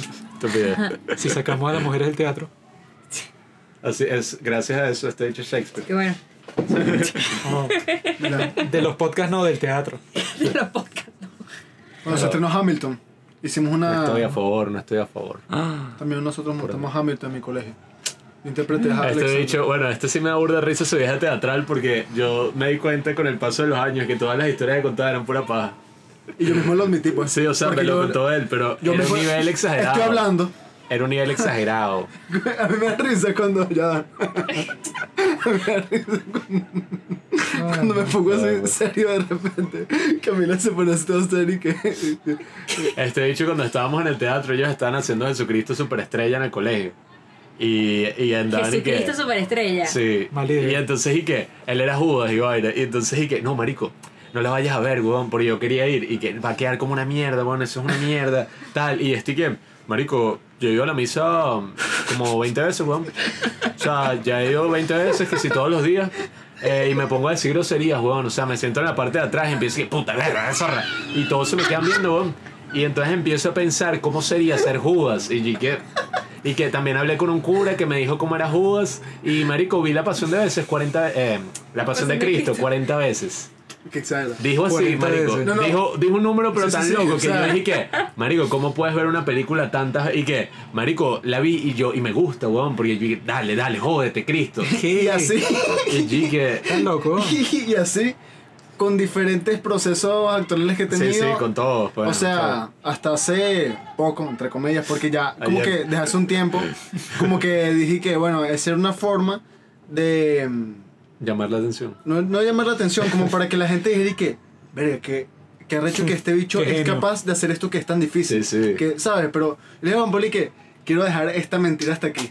Porque si esto es algo que yo quiero hacer durante toda mi vida, hasta cuando pueda, no quiero vivir como una mentira donde siempre tengo que exagerar mi, pro- mi proceso actoral Que para este que la gente se impresione. Era que bueno, demasiado estúpido porque yo decía como que, marico, si hiciste eso en verdad eres un idiota. Sí, o sea, Porque, yo, o sea- yo creo que lo puedes exagerar, quedas cool, pero si dices cosas finas No, que y, hiciste y para después de la obra, No, eso fuiste y que- para la misa. No, marico, fue una obra maestra, weón. O sea, el nivel de intensidad. Que, que, que este maldito, cuando hicimos la audición para, para la broma esta de teatro, que Sí, nos me- el. TED, que nos metimos los tres, este bicho y que, marico, el nivel de intensidad en mi audición fue como en The Master, en la escena así, la mejor escena de toda la película, fue justo así, marico, y, y la jeva que estaba viendo casi que se puso toda roja, marico, así, eso, y que, Qué mentiroso. Marico, qué mentira, Es pues. imposible. y que es imposible, o sea, no Eso es tiene sentido. Pero Eso bueno, no tiene sentido porque los tipos ahí están que sí para no mostrar ninguna expresión en lo absoluto, Pero, pero, en la tuya particularmente sí. Y ahora en cuanto a la dirección, Camila. O sea, en cuanto a la dirección, cuando dijiste como que, ajá, o sea, no quiero actuar, yo creo que quieras como Nunca, montar. es más, No yo, di- yo dije, todavía. yo dije que nunca iba a dirigir, lo dije. Yo dije, yo nunca voy a dirigir, eso debe ser horrible. Entonces salió a un taller con Elvis Chavente. Y un actor, ¿Quién es eso? un actor de teatro. Es el amiguito de eh, Gabriel Agüero. Ajá. Entonces, Sí, eh, yo dije que, Lo sabes todo. ay, coye, me voy a meter en ese taller y me metí. Y fue una experiencia patética, yo, fue un desastre, un, un desastre. Monté una vaina burda intensa, unos bichos que estaban como en, la, en su mente y una, una cosa toda, toda loca. Porque además de pues uno tenía que escribir su propia escena. Entonces yo que nunca había escrito en mi vida, yo estoy aquí que nada. Pero que ya tenías, o sea, porque tú eres contemporáneo de nosotros. Diez o sea, sí, que dos. Y coño, mucho bola.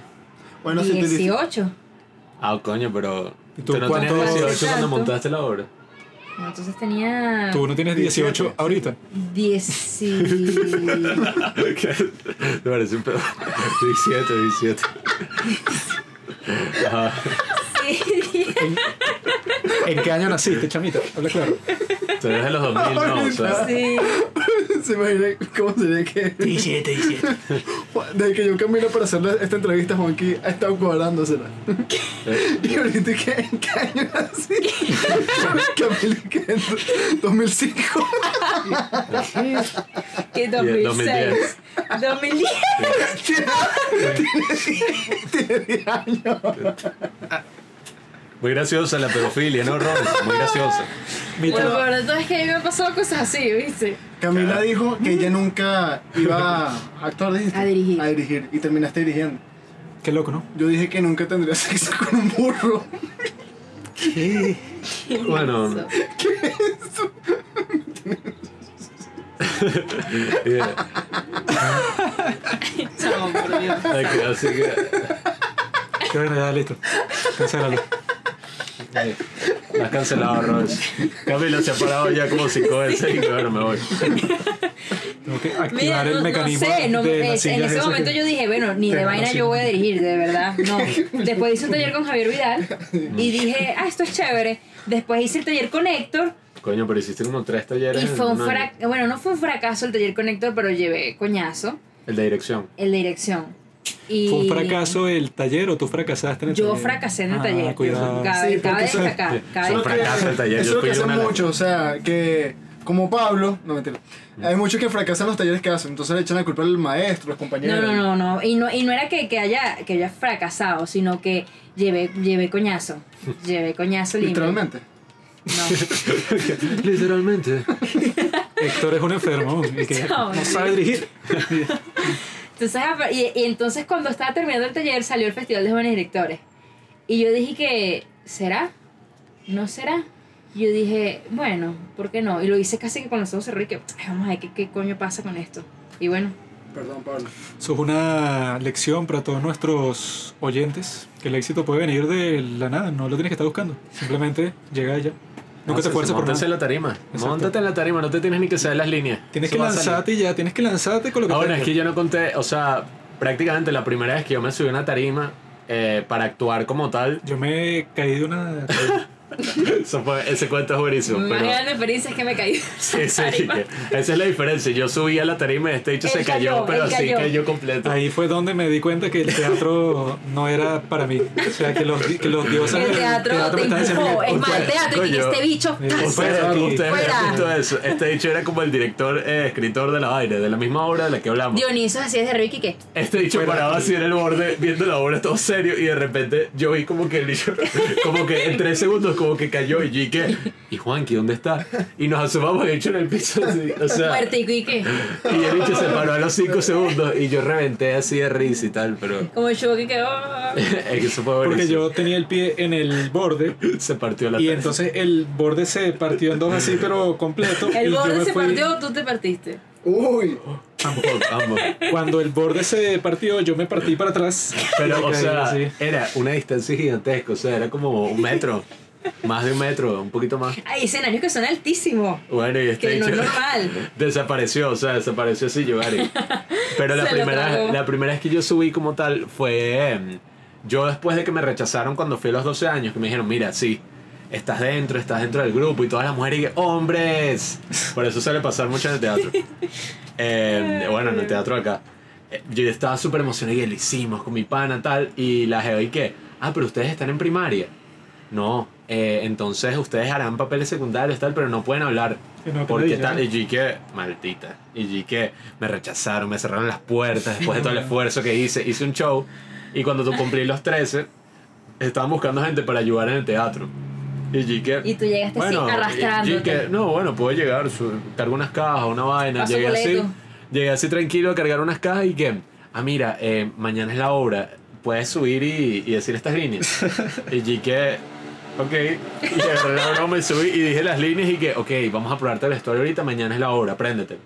Y me acuerdo, sentado justo en este mismo sitio donde estoy ahorita, como a las 8 de las 9 de la noche, vamos a decir a las 9 que para un niño de 12, 13 Sí, años eso es como súper tarde. perro, y que, verga, no, me estoy trasnochando, como a las 9 de la noche en la computadora, eh, subrayando así en amarillo todos los textos míos, que eran como 5, pero yo dije, ok, aprender cómo me aprendo un texto, tal. Así me aprendí todo y llegué así, así lo interpreté y este maldito burlándose, porque esa obra se presentó en el CELAR. O sea, lo presentamos en el colegio Después lo presentamos en este mega teatro y este burlando así que, mira Pablo y tal. Yo en ese entonces hablaba y que, "Eh, no, no sé qué broma, tal. Pero, pero sí fue borde fino. Aunque la cosa es eso, o sea, yo creo que mi relación con el cine y el teatro es muy distinta porque siento que cada uno aportan algo totalmente distinto. O sea, es lo que te digo, o sea, yo no sé si tú que prefieres el teatro, prefieres vivir el momento o algo así, pero... Aunque ella ahorita nos confesó que en verdad se conmueve más durante el- eh, las películas que viendo Ujú. obras de teatro. Sí, sí.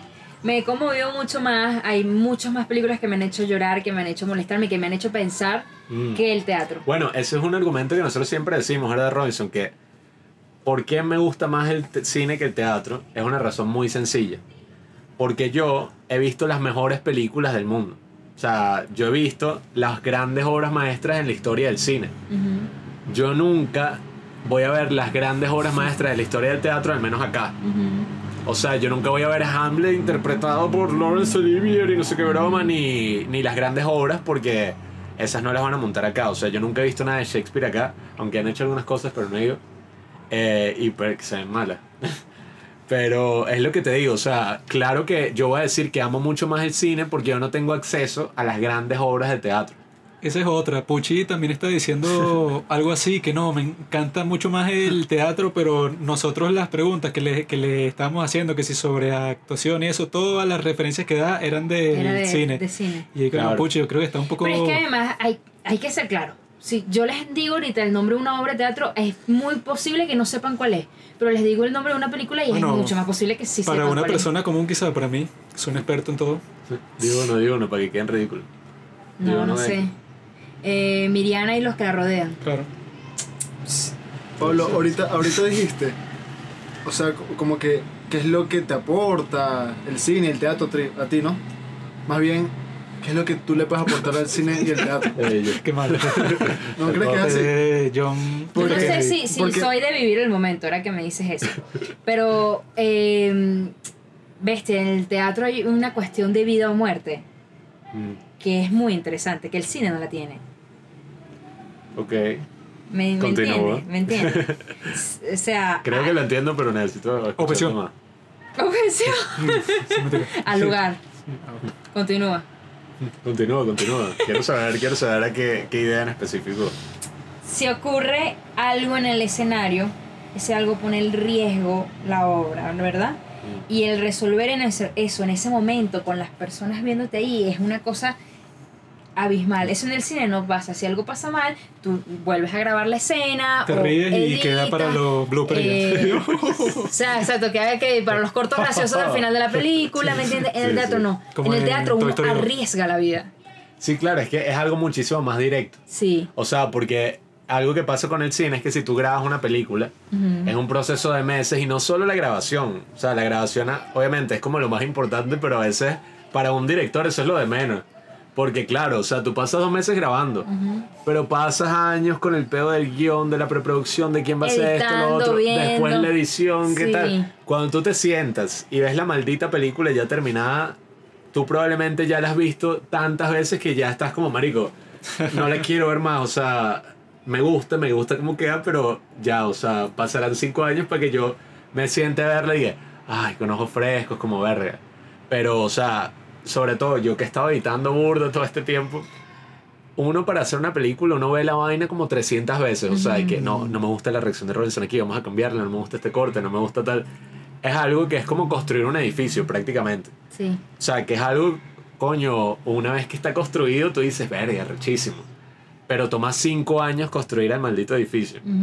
Mientras que la obra de teatro sí toma mucha preparación, mucho todo, la obra se crea y, y se... O sea, es como, como... ¿Cuál es el... Se crea y se qué? Se elimina, no sé. Se destruye. Y se destruye. Es como si se creara y se destruye todo en el mismo momento, o sea, en el mismo día, el día de la función. Sí, por eso, es que es, su, es su condición efímera. Exacto. Entonces, eh, yo, a mí me gusta es por eso, porque hay una, una cuestión de, de, de- uno involucra, es una cosa de vida o muerte. Sí, sí. Es, así, y, y bueno, yo he visto unas cosas que pasan que, que, que se, bueno, por lo menos un actor una vez se le fue un, un texto. Y la cosa, pero fue que se le fue ido así, el tipo callado. Mira, eso duró cinco segundos. Y para todo el equipo, eso fue una vaina que duró cinco horas. Todos así. No. Todos y que, ¡ah! Yo me acuerdo que yo, yo que estaba en cabina, yo estaba ahí que, Dios santo, ¿qué hago? O sea, me paro, salgo y que, que señores, corte comercial. O sea, que- Señora, disculpe. ¿Qué disculpe. hago? Disculpe, Vamos a, a volver a empezar la Y obra. resulta que el público en esos 5 segundos como que... El público ni siquiera sabe lo que está que- pasando. Qué profundo. Sí, sí, el público y que, wow, qué pausa, la estoy Es que, sintiendo, la claro. estoy sintiendo. Y el, che- el director en el momento que, que, coño, la madre la cagué, que estoy haciendo bueno, aquí. Pero miren, o sea, hay hay algo más. y aprovecho y saco Birman para que hablemos de Birman. Sí, bueno. En que- el teatro, tú no vas detrás del personaje. ¿Ves? Que eso es algo que hace Birman, ¿no? Que está siempre, va- Bueno, lo vamos siguiendo. Si, quieres, si vamos a entrar a hablar de Birdman, déjame aclararle a la audiencia que para este episodio decidimos traer Birdman eh, del 2014. Bueno, ya mencioné que era la que estábamos viendo en, en nuestra etapa teatral. eh, que para mí es básicamente, o sea, y la razón por la que la decidimos elegir es porque para mí es una película que trata de plasmar las emociones que yo siento en el teatro, en el cine. Para nada.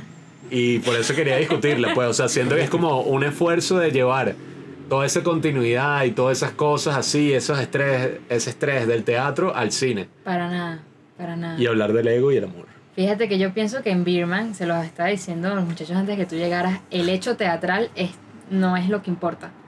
La película no está hecha sobre para entender No, que la emoción claro, claro, del- o sea, y el estrés. es el sobre tipo, el amor, pues, tipo no o está estresado por la obra, el tipo está estresado porque el tipo tiene que darse a, a conocer de nuevo y demostrar que él ya no es el Birman, que Bueno, él- no sé tú, pero eso es lo que yo siento cada vez que voy- entro al escenario. El tipo está estresado por lo que se llamaría el egocentrismo en el arte. El egocentrismo en el arte es mayor que el arte mismo. Ya que mucho de lo que hace un artista es porque es una, o sea, es una expresión, o sea, eso es el arte, o sea, expresarse. Entonces, tú lo que buscas al expresarte es validación, porque yo no creo que nadie es sincero al 100% cuando se cuando expresa sus sentimientos. Porque creo que eso va hacia un lado más oscuro, que tú estás consciente de que nadie lo puede entender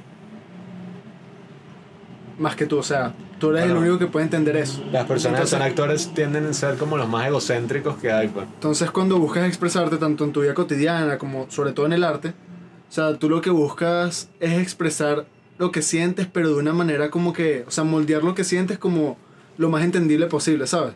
O sea, no, es que el problema cuando lo de esta vaina es que no sé expresarme bien.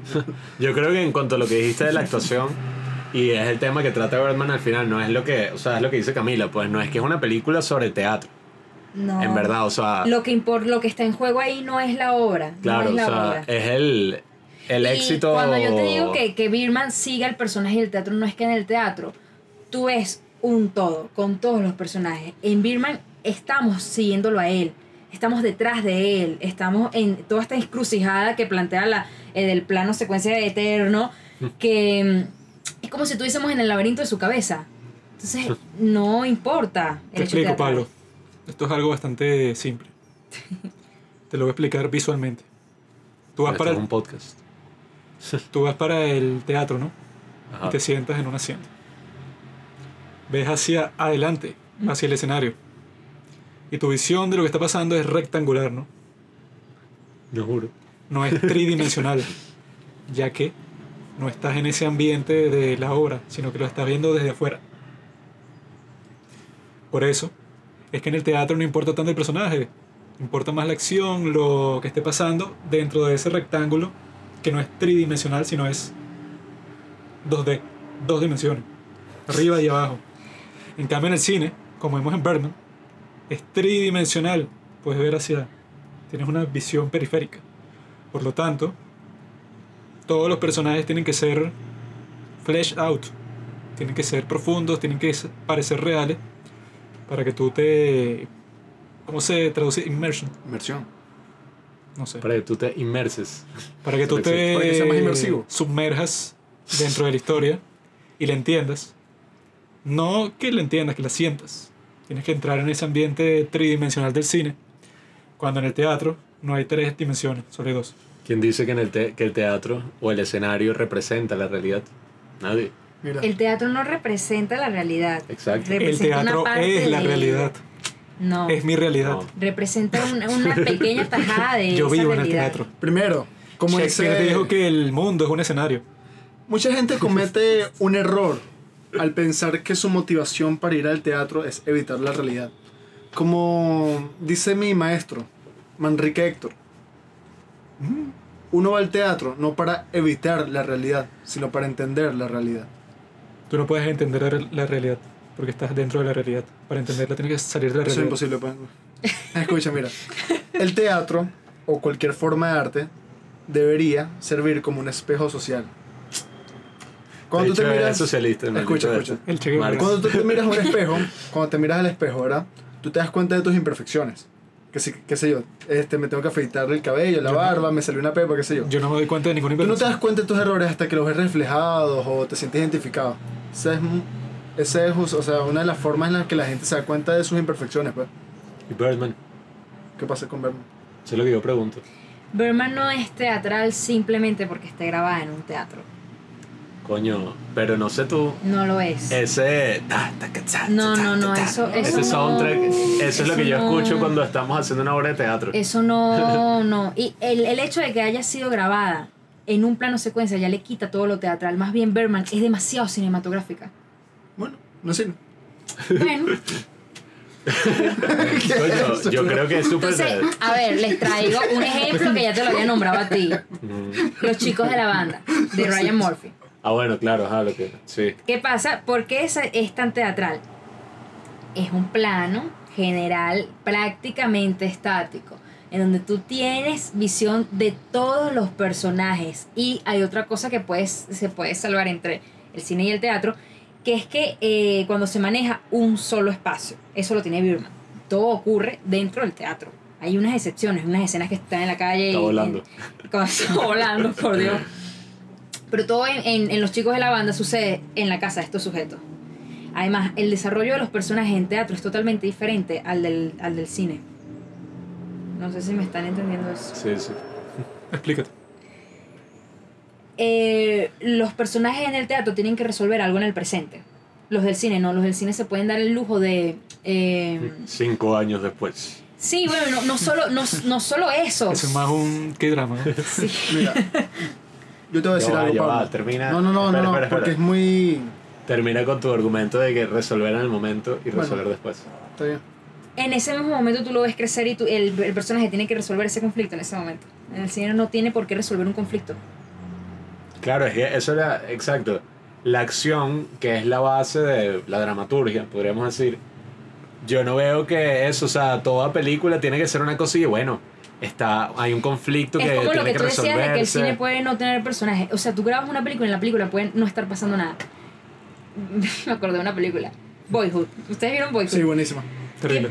¿Qué película tan mala? Es buenísima. Es buenísima. Es buenísima. Esa película no pasa ¿A un no coño. Esa película no pasa nada. ¿No? O sea, Pero es como la vida. Me gustó, pero tampoco es la super gran obra No, maestra. ¿quién ha a, dicho mí eso? sí me, a mí sí me gustó como ¿Quién la gran obra maestra. quién ha- marico, ¿quién ha dicho que es la super obra? O sea, no la puedes ver que. No, Ciudadano Kane de nuestros tiempos, pero sí, Sí, es sí, arrechísima, weón. porque A mí no me gustó. a mí, es que es arrechísima. a mí lo que me gusta de películas como esa Ajá. o películas como Roma, que bueno, Roma la gente las confunde y que, ay, no pasa nada, tal. Sí pasa, pero obviamente es como más películas, como lo llaman, slice of life. ¿Cómo se dice? ¿Traduce ese término? Pedazo de la vida. Sí, o sea, que toma como, es como Boyhood. Cuando tú ves Boyhood no estás viendo los momentos más importantes en la vida de este carajo.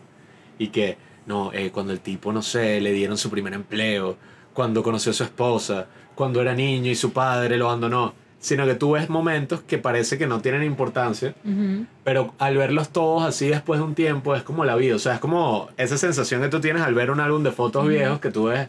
Tú no tienes una foto de, de cuando te enamoraste por primera vez. Lo que pasa es que el teatro se arriesga mucho si no tiene conflicto. El teatro puede Claro. no tener conflicto, pero se arriesga demasiado. A mí Sí, Godot, Boyhood no, me... Sin embargo, Godot tiene un conflicto. Están esperando a alguien. Boyhood es como que muy gimmicky. Que es y que bueno, ajá, Llámalo. como esta película se grabó durante los 20 años de que creció el chamo, bueno, ok, habrá sido interesante hacerlo de esa forma, pero en cuanto a que la película, o sea, si tú le quitas eso, ponte, o sea, que sea una película exactamente igual, pero que usan varios actores, así tipo Moonlight, bueno, A mí sí me coño. no es tan gran cosa porque esa está en, en competencia con Berman cuando se estrenó y yo era de los que decía, bueno, Berman es 50 mil veces mejor que Boyhood. Hablaste del aspecto teatral de Birdman, que bueno, no sé si concuerda al 100% con eso, porque, o sea, al menos cuando yo la vi, yo sí estaba ahí que marico, el teatro, weón. No. Así es el teatro y tal, o sea, la sensación de hacer una obra de teatro, como ese estrés constante de que, que- qué va a pasar, ¿sabes? Y eso era lo que hablábamos, ¿te acuerdas? Que nos sentíamos como así. Yo creo que una motivación cuando uno hace el teatro, que es algo tan estresante, ni siquiera es que sí, estoy haciendo arte. Ya sientes como que estás metido en ese problema y tienes que salir de eso. Lo siento como un problema y un problema no necesariamente tiene que ser algo malo. Es que el problema de Birman es que ellos no están preocupados por la obra. Exactamente. Ellos están preocupados por ellos mismos. Exactamente, eso es lo que quiere contar la película. Exacto. Estos tipos lo que están buscando validación, sobre todo Exacto, Regan. Sobre todo Es lo que está buscando es Bueno, admiración, o sea, la ¿Qué película estás buscando tú con tu trata- teatro? La, la película trata de lo que Validación. él tiene en, en la cabeza, ¿me entiendes? Y todo este rollo de que él tiene que demostrar que él se superó. Hay algo que me gusta mucho en Birdman, que Regan, o sea, Michael Keaton, ¿verdad? Le pide a su asistente, que es Emma Stone, su hija en la película, este, que le traiga unas flores, ¿no? Regan quiere unas flores que creo que se llaman lilas, ¿verdad? Entonces, como que esas flores no, no, no habían esas flores y Emma Stone le deja otras, que sean unas rosas, qué sé yo. Y con una tarjeta y que no tenían lo que querías, ¿verdad? Al final de la película, cuando el bicho está en la camilla, en el hospital, en la clínica, Emma Stone le lleva las lilas. O sea, ahora sí tiene lo que quería, que Ajá. era la admiración. Pero no las puede oler. Exactamente. Ay, ¿eso qué significa? Que al fin obtuvo lo que quería, que era admiración. Y eso está representado en las ¿qué? flores. No, bueno, o sea, con eso que tú dices de la aprobación, yo sigo que, bueno, en verdad muchas veces el arte, o sea, yo creo que la mayoría de A las ver, personas que hacen sinceros, eso, uno se monta en un escenario para que al final lo aplaudan. claro, Ya, eso lo dice todo. o sea, Uno no lo puede negar, pero por supuesto eh, hay que intentar no trabajar para eso, porque imagínate, te bueno. vuelves loco. A mí no sé, a mí siempre me incomodaron un poco los aplausos, honestamente. No me lo puedo Escucha. cae. O sea, no lo digo desde, no lo digo porque quiera parecer así como humilde, sino que no sé por qué hay algo de eso que me haga como, o sea, ponte, interpreta este personaje, ¿no? Todo ese peo. Salgo y ya salgo como yo mismo y que hola, gracias, tal. Yo me sentía como raro y que, marico, te voy a pasar en 5 segundos de este personaje, estoy interpretando todo este peo, a salir y que, "Épale, gracias por venir. hola, Si directora. hay algo que se trata en Birman sobre el teatro que me parece súper interesante, es este rollo con Mike. Ajá. que él, que esto de que él necesita vivirlo de verdad sobre el escenario, esto de que él quiere hacerlo todo de verdad. No y se le que- para si no está en el escenario. Exacto, esas, esas cosas. Eso me pasa a mí también. ¿Hasta qué punto hay, se tiene que llegar? Yo por lo menos lo pensaba, yo sí que, que- pero Bueno, pero tú acabas de decir que tu vida es el teatro. sí, por Entonces, eso. Eso implica que ¿Qué? No tú también te pareces un poco Mike Shiner porque si tu vida es el teatro y el No, teatro no, es una no. ficción. Mike es diferente porque él es como una cosa de que en el teatro y en el escenario yo eh, puedo hacer todo lo que no hago en la vida real. Entonces, o sea, todas esas cosas desquiciadas que tiene el tipo lo hace en el escenario. Y eso es para ¿Tú eres meterlo, para meterlo en un psiquiátrico, ¿no? Ese no es tu caso. No. Ya me lo preguntó. Mira, este. Te lo seguimos preguntando así hasta Sí, que sí, sí. Pero- Mike Shiner y Tú. y tú no Miren, se parece. quiero hablar de mí de nuevo. Quiero hablar de Este, mí de nuevo. Raro. Cuando hice mis primeras obras de teatro, algo que me hacía muy feliz, cuando me iban a ver mis amigos, compañeros de clase, qué sé yo, ¿Cuál? este, no era ni siquiera y que, no, qué bueno que se van a conmover, que van a ver esta obra de arte. Era como que, para que vean que no soy un inútil. Ah, bueno, sí, eso yo sí lo vi, eh, al menos cuando Robinson estaba en bachillerato, porque claro, Robinson en, académicamente hablando eh, era deficiente, pues. Un desastre. Eh, o sea que si los profesores y que no, que todo, que tal, no vas a llegar a nada. Pero claro, lo ven en un escenario interpretando a este nuevo personaje, todo el mundo aplaudiendo y es como, mira, malditos, les demostré que sí se puede. Y por eso, bueno, es que creo que todos nos sentimos un poco relacionados con Birdman en ese aspecto, pues. Eh, al menos todos los que actores. Pero Esa es la cuestión, o sea, porque en verdad esa es como la gran cosa de Birdman. Y es lo que dice Camilo ahorita, que no es tanto el arte que el bicho quería hacer. O sea, si ves la obra, la obra de teatro nunca te la muestran completa. Te muestran son que si uno que otro fragmento ahí y tal. Pero lo importante es eso, o sea, todo el peo que él tiene para... Necesita validez, o sea, y, y eso es algo que yo digo que no debería venir tanto desde afuera. Ese es uno de sus problemas, pero fundamentalmente él quiere crear un legado y solo puede crear un legado como Hamilton si hace algo que en verdad tenga Es que esa es la cosa, o sea, yo creo que yo me relaciono más con eso, con ese aspecto de... O sea, porque Dejar él- un legado. O sea, porque si, si fuera por la fama y ya, y por su ego, él está claro que si hace Berman 4, bueno, o sea, todo el mundo lo va a querer y por las calles que si le van a pedir fotos y todo eso. Pero él y bueno, me tengo que separar de todo eso porque quiero que no es que piensen de mí como una celebridad y ya, sino que sepan que yo también tengo el potencial de hacer una gran obra de arte, pero creo que en el en el estatus que nos, que nos muestran cómo va la obra es que ya la habrán practicado mil veces, o sea, ya está casi lista. Entonces, hubiera sido una película muy distinta si nos la muestran desde que el tipo tuvo su primera idea de, Ah, no, bueno. de irse de Hollywood para no sería un plano de secuencia. Sí, o sea, pero entonces, como muestran solo es- esta parte, ya la obra de teatro no importa mucho, pero parece que es porque, bueno, el, el tipo ya tiene todo De igual cuadrado. forma hay algo, hay algo que es muy teatral en Birman, que es que ellos están contra el reloj. ¿Por qué? Eh, porque están en, en- es- están en- no están en 10 meses antes de estrenar la obra, no, están a dos días Dos del días, sí, preestreno. Y, ah, y de ese preestreno hay dos días para el estreno. Y en ese estreno va a venir esta caraja que va a relatar la obra. Entonces, Mm. eso sí es algo muy teatral en el tiempo. El tiempo en el teatro es importante para explotar el conflicto. Entonces eso de que ellos, él esté todo ansioso y que todo esté como vuelto en locura porque están a días del estreno, sí es algo que le aporta teatralidad, teatralidad a la No, y, y yo veía que hasta los mismos cambios de tiempo, o sea, ponte que, no sé, pasaban de estar el bicho caminando por ahí y ya estaba la obra, eh, ya estaba la obra comenzada, iba por la mitad. Yo me di cuenta que esos cambios eran muy teatrales en el sentido de que cuando uno ve una obra de teatro, y sobre todo acá que no se usa mucho el telón, eh, yo veo que ponte, o sea, eso me parece medio chimbo, pero bueno, que en vez de que ponte, pasa un tiempo o se cambia de ambiente, se bajan las luces y se ve como la gente moviendo las vainas. Sí, sí. Bueno, yo sentí que aquí era un poco así, ¿sabes? Cuando pasaba el tiempo. Como todo es un plano de secuencia, no es que, bueno, corte y ya el día siguiente, sino que se movía la cámara por un sitio medio oscuro, tal, y ya estaba otra cosa ocurriendo de otro sitio. Entonces, era, por eso es que digo teatral, porque siento que es como eso, o sea, ese sentido de urgencia que uno tiene al ver una obra de teatro, y sobre todo al hacerla, pues eh, siento que está perfectamente reflejado ahí. O sea, esa ansiedad de, bueno, de la batería que, que la batería yo la veo como los, mis propios latidos, así como mierda, ¿sabes? Que uno está ahí que verga, tengo que hacer esto y de seguir el impulso, ¿sabes? Cuando el dicho que, bueno, ya que coño, llega y se dispara. El teatro es muy literario. Entonces ahora te saco esta película que te comenté, El Diablo a todas horas. ¿La vieron? The Devil All the Time. buena, buena. Buenísima. Ah, sí, sí. Buenísima, buenísima. Entonces, ¿Qué tiene al diablo a todas horas? Es una adaptación de un libro, lo sabemos. ¿Qué poder tiene esa película para traspasar las imágenes literarias a lo cinematográfico? Eso es lo que hace rechísimo la película, en el que tú tienes a Jack.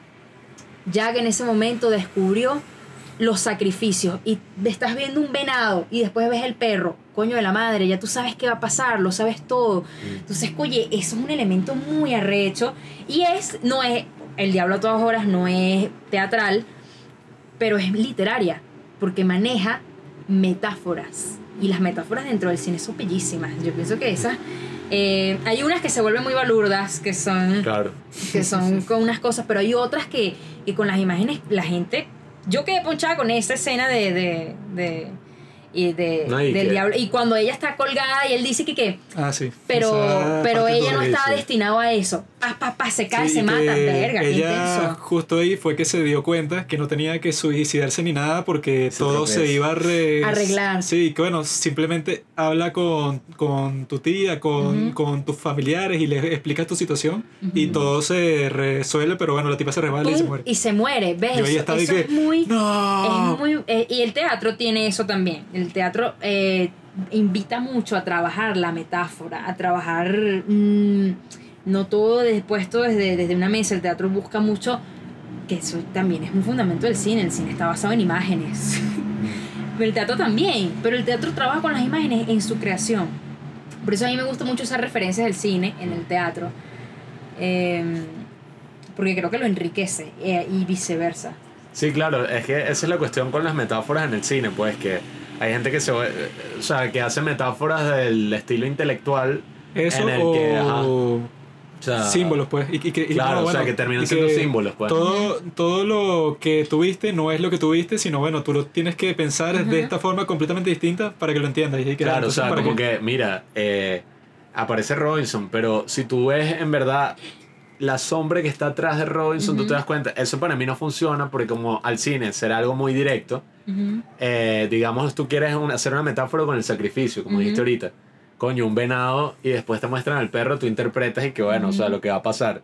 Y eso pasa burda, como tú dices la metáfora esta de, la, de las flores en Birdman. Eso es algo que uno comprende desde Eso- una realidad esa metáfora emocional. que cuenta Robinson es arrechísima, porque, pero te la cuento bien.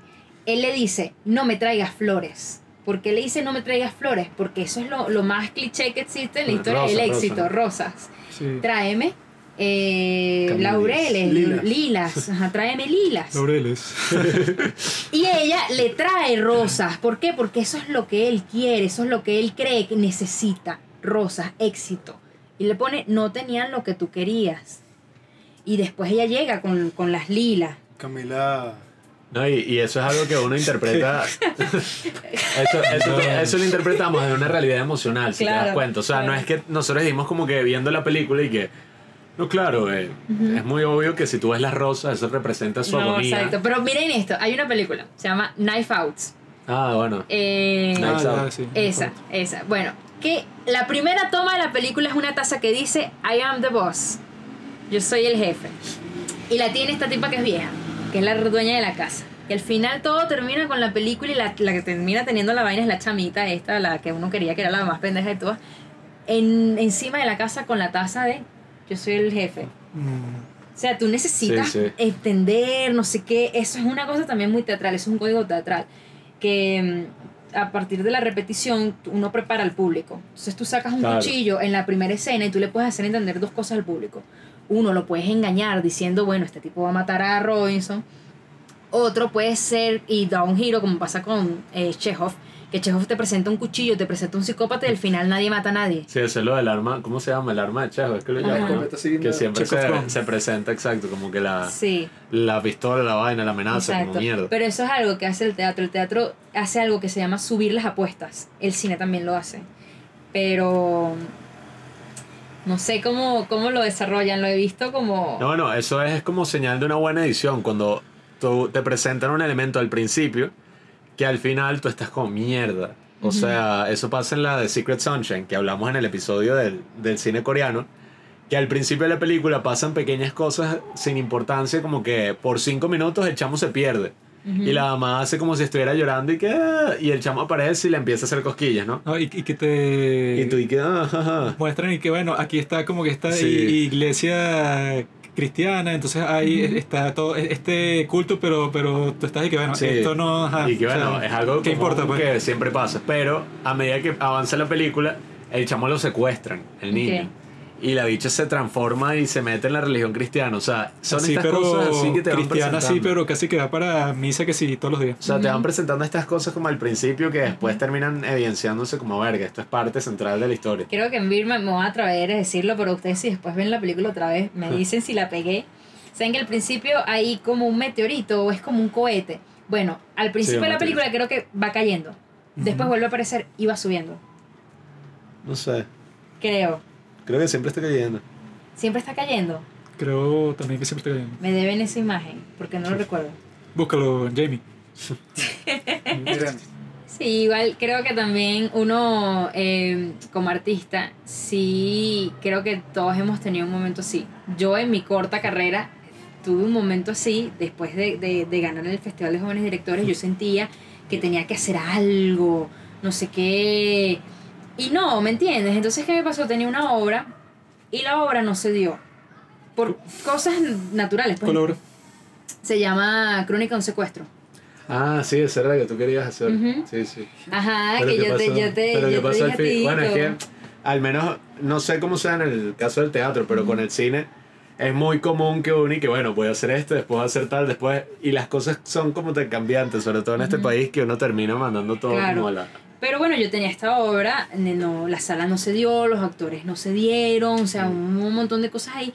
Y yo recuerdo haber sentido, o sea, después me dieron sala en el trasnocho. Me dijeron, aquí tienes la sala, pero en una cosa de que yo tenía dos meses para montar la obra, era muy poquito tiempo. Y yo cuadré a los actores y tal, no sé qué, llamando, el final, coye, forzando la vaina, no se pudo. Miren, yo sentí un vacío un vacío, pero que no fue normal. Y yo me acuerdo que yo me fui para el. se van a reír mucho. Me fui para la Galería de Arte Nacional a ver a Miranda en la Carraca. Y yo mirando a Miranda y que, ¿qué? Así como que chamo. Te o sea, entiendo, amigo. que Se, se ah, por todo me lo que siento, te me siento en tu prisión, cosas así. Pero, oye, fue muy intenso porque yo, a mis malparidos 19 años, que tenía en ese momento, ahora tengo 20, Ah, voy con el año. Eh, Yo sentí que a mí se me había acabado la vida estúpidamente. Yo dije, bueno, ya no voy a poder montar más nada más nunca. Sí, ya, sí. ya no Eso voy a fue tener algo muy más. venezolano para Claro. hacer y que me voy a poner frente a Miranda y que, amigo, tú y yo. Ah, sí, sí, total. Es al frente de Cristóbal Rojas y que qué. Al frente de Chávez, que lo De tienes Chávez. aquí frente en, el, en la electricidad de Caracas, está el legado que el comandante nos dejó. Uno siente que después de que termina una obra, y uno siente también después de la última vez que uno, graba, que que uno graba una película, que eso no lo va a volver a hacer de nuevo. Hay una anécdota con Olivier, que hizo una interpretación magnífica de Otelo, que él mismo se Ah, sorprendió. Y después de eso, él, él le daba pánico salir a escena, porque él sentía que se le iba a ir el texto y que él jamás y nunca iba a volver a lograr esa actuación. Después de eso, él no se pudo recuperar de eso. Mm, Sí, sí, es que, bueno, es como le pasó a, a Gabriel García Márquez después de escribir 100 años de soledad, por ejemplo. Que fue esta mega obra maestra que llamaban el Quijote de Latinoamérica. Y después, obviamente, cualquier cosa que sacara, eh, todos iban a decir que era una mierda en comparación. Es Bueno, es como que ya- Orson Welles. Ya en ese caso yo creo que te tienes que sentir satisfecho con lo que hiciste ya, pues. Es como en el caso de Orson Welles, si tu primera película es El Ciudadano Kane, que muchos la tienen como la mejor película de la historia, eh, él dice, pues eh, subí, al, subí al, al primer lugar demasiado rápido y toda mi carrera con, ah, no sé, ha sido Y yo creo que la clave está en, es en no pensar en eso. Yo creo que eh, eh, yo descubrí, fue una respuesta para mí, en que yo lo que tengo que hacer es seguir aprendiendo. O sea, yo no, no resolví mi vida en el teatro ganando el Festival de Jóvenes Directores. Es más, ganar el Festival de Jóvenes Directores no significa nada. Ah. ¿En serio? No, no. No. Claro que sí. Entonces, ¿qué sentido tiene todo lo que estoy haciendo? Bueno, No, es que es verdad, o sea... Robinson se acaba de parar y se acaba de ir. Es que esa presión que digo es más como, no quiero como pensar eh, con un marco de referencia como local, porque yo siento que cada vez que uno está haciendo algo, como aquí todo, o sea, no se hace nada, no hay industria, no hay nada en cuanto al cine, tú vas que sí a hacer algo y tú lo que estás pensando es, y que, coño, claro, si yo grabo esto así, la gente va a pensar que todo esto fue planeado y va a poner a pensar tal, y tú empiezas a subestimar a la audiencia y terminas haciendo algo que tú dices, y bueno, Porque- marico, esta vaina es mediocre, o sea, yo estoy jugando a la misma mediocridad porque yo quiero hacer algo que sea universal. es o sea, tú no te puedes comparar con ninguna persona de aquí si tú quieres hacer algo bueno. Y lo Porque mismo en el teatro no también. hay nada Sí, uno, tiene, construido. uno pues. tiene que ser sincero con, con, consigo mismo. Yo por lo menos me di cuenta. Aquí pasa mucho en el teatro que, que se quiere hablar de los peos que hay aquí. Entonces a mí me pasaba que era como, qué fastidio, oye, uno está inmerso en este peo todo el día, todos los días. Entiendo, hay una, hay, es- el teatro sirve para verse, reflexionar, si no sé qué. Pero yo dije, bueno, yo no quiero eso.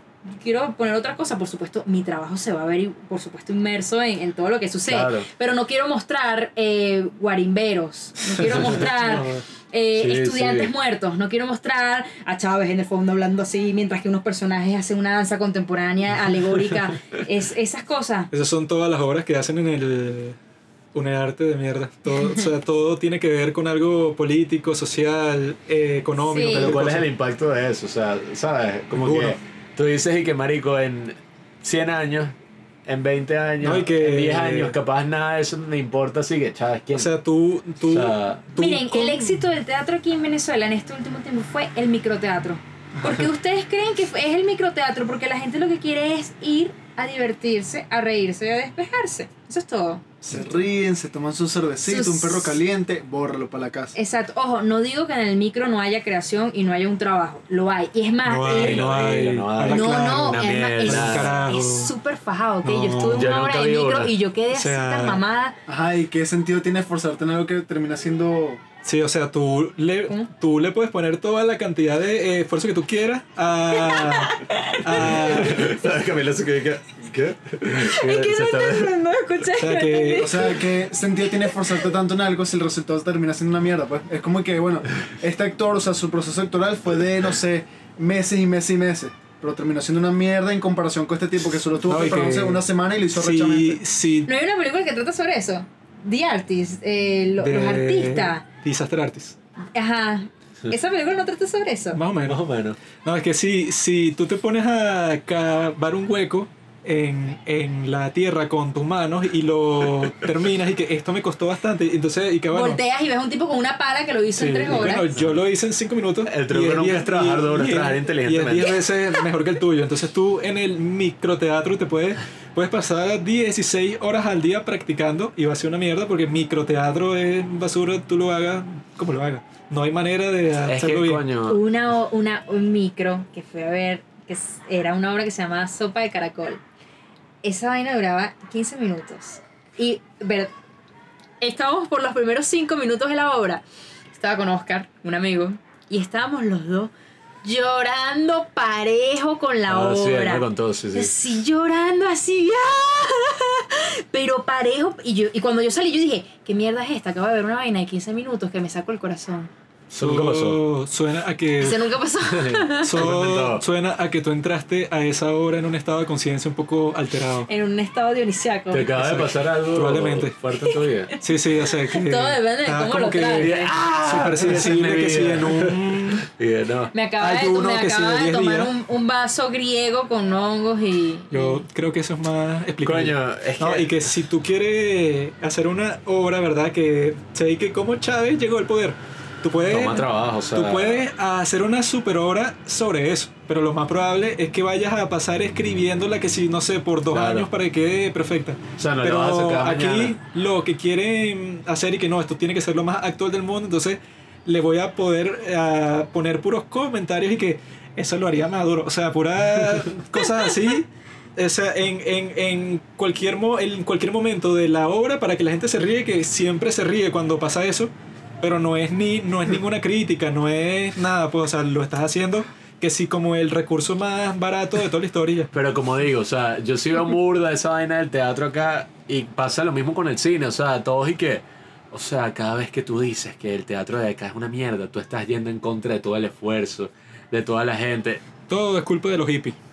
Porque los hippies tratan de hacer teatro así por, por el arte del teatro, entonces no se van a preocupar porque lo que tú estés haciendo si vaya a tener un impacto que le vayas a sacar eh, ganancia. Pero los hippies llegan y que no, aquí nosotros vamos a hacer el arte porque bueno, porque el arte tiene que hacerse Sí, ya. verdad. Entonces vamos a montar algo y bueno, que venga quien quiera y a mí no me importa si gano plata. O sea, en cambio si a ti te importa todo eso, como siempre pasa en los gloriosos Estados Unidos de América, tú siempre estás pendiente de que la obra tiene que ser lo más perfecta posible, porque eso significa que bueno, van a venir los críticos y por qué a la gente en Broadway su- supuestamente le importa en Berman tanto la opinión de esta crítica, porque que bueno, si esta tipa dice que tu obra es una porquería, nadie la va a, a venir a ver y eso lo que significa que todo el esfuerzo de la producción nunca vas a recibir real de ganancia ni nada, que es lo más importante.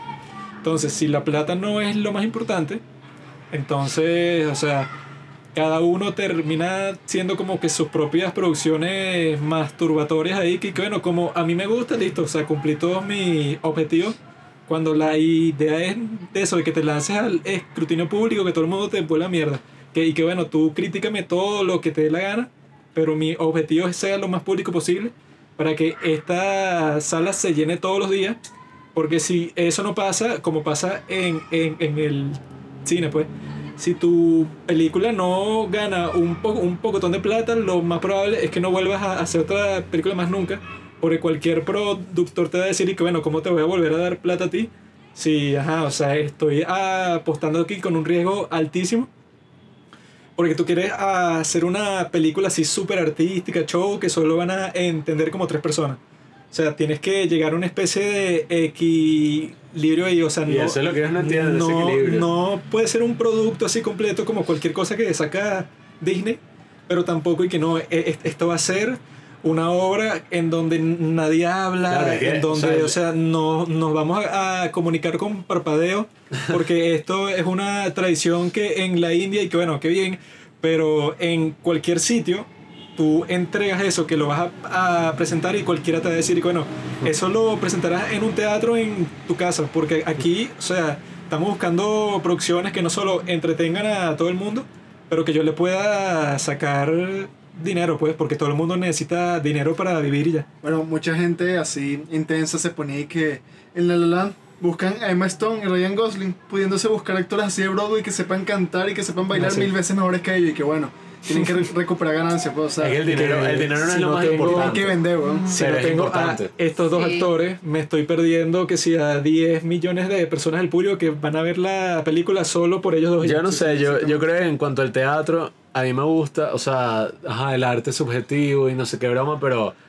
todos estamos claros de que las cosas no son tan subjetivas así hasta el punto de que todo es una abstracción, o sea... Uno tiene que aclararse. Uno, sobre todo el teatro, es- tiene que entender que es un ente de servicio con el público. Uno está montando algo para que lo vea alguien más. Claro. El teatro es, el- lo dice Héctor, un tipo que pasa por un, por un escenario, otro que lo ve. Eso es. Si tú no tienes al público, no tienes a nada. Sí, sí. No tienes a nadie, a nadie.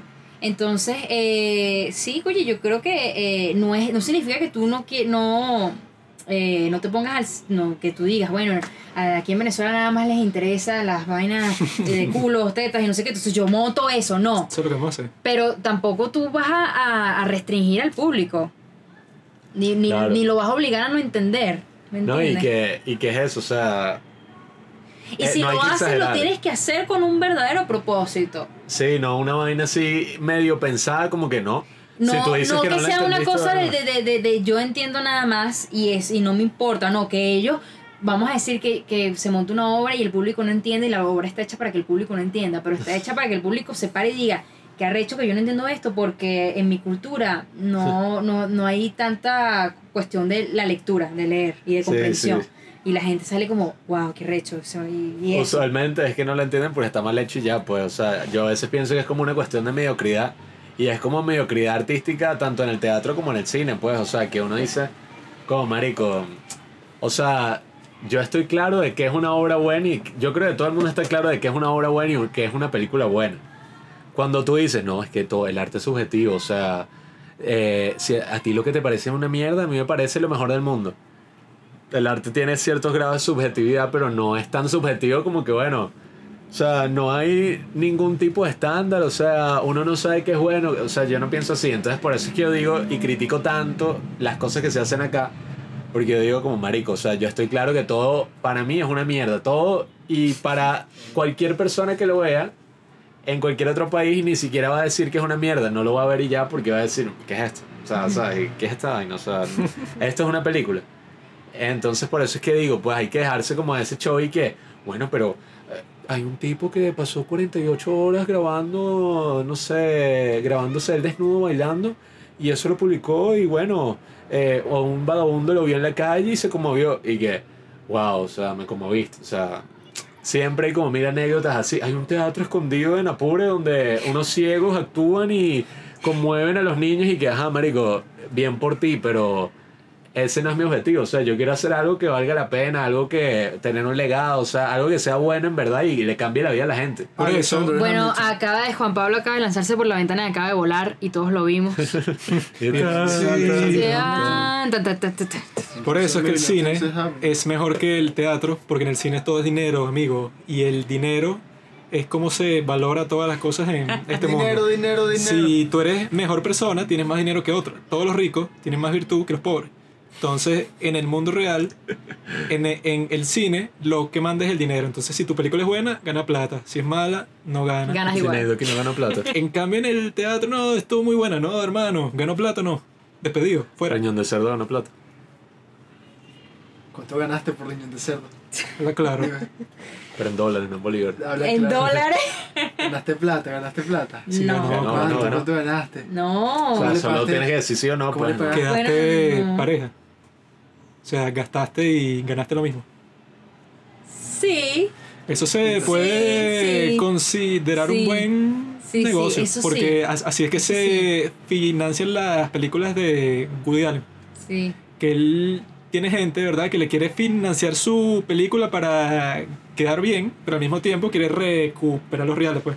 Y que bueno, yo invierto en ti, pero no hagas una vaina loca que no vayas a, a recuperar ni el 50%. Entonces, en, en, en el mundo del cine también, en cierto sentido, a menos que tú hayas gastado 300 millones de dólares, se considera un éxito que si tú gastaste, ponte 5, ganaste 5, de pinga. Queremos cambiar el mundo. Lo lograremos, no lo El drama de la vida.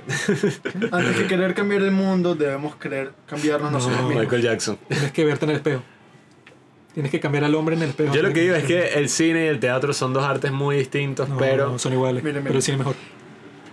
El hombre que creó el teatro era porque tenía hambre, mientras que el hombre que creó el cine era porque tenía sueño.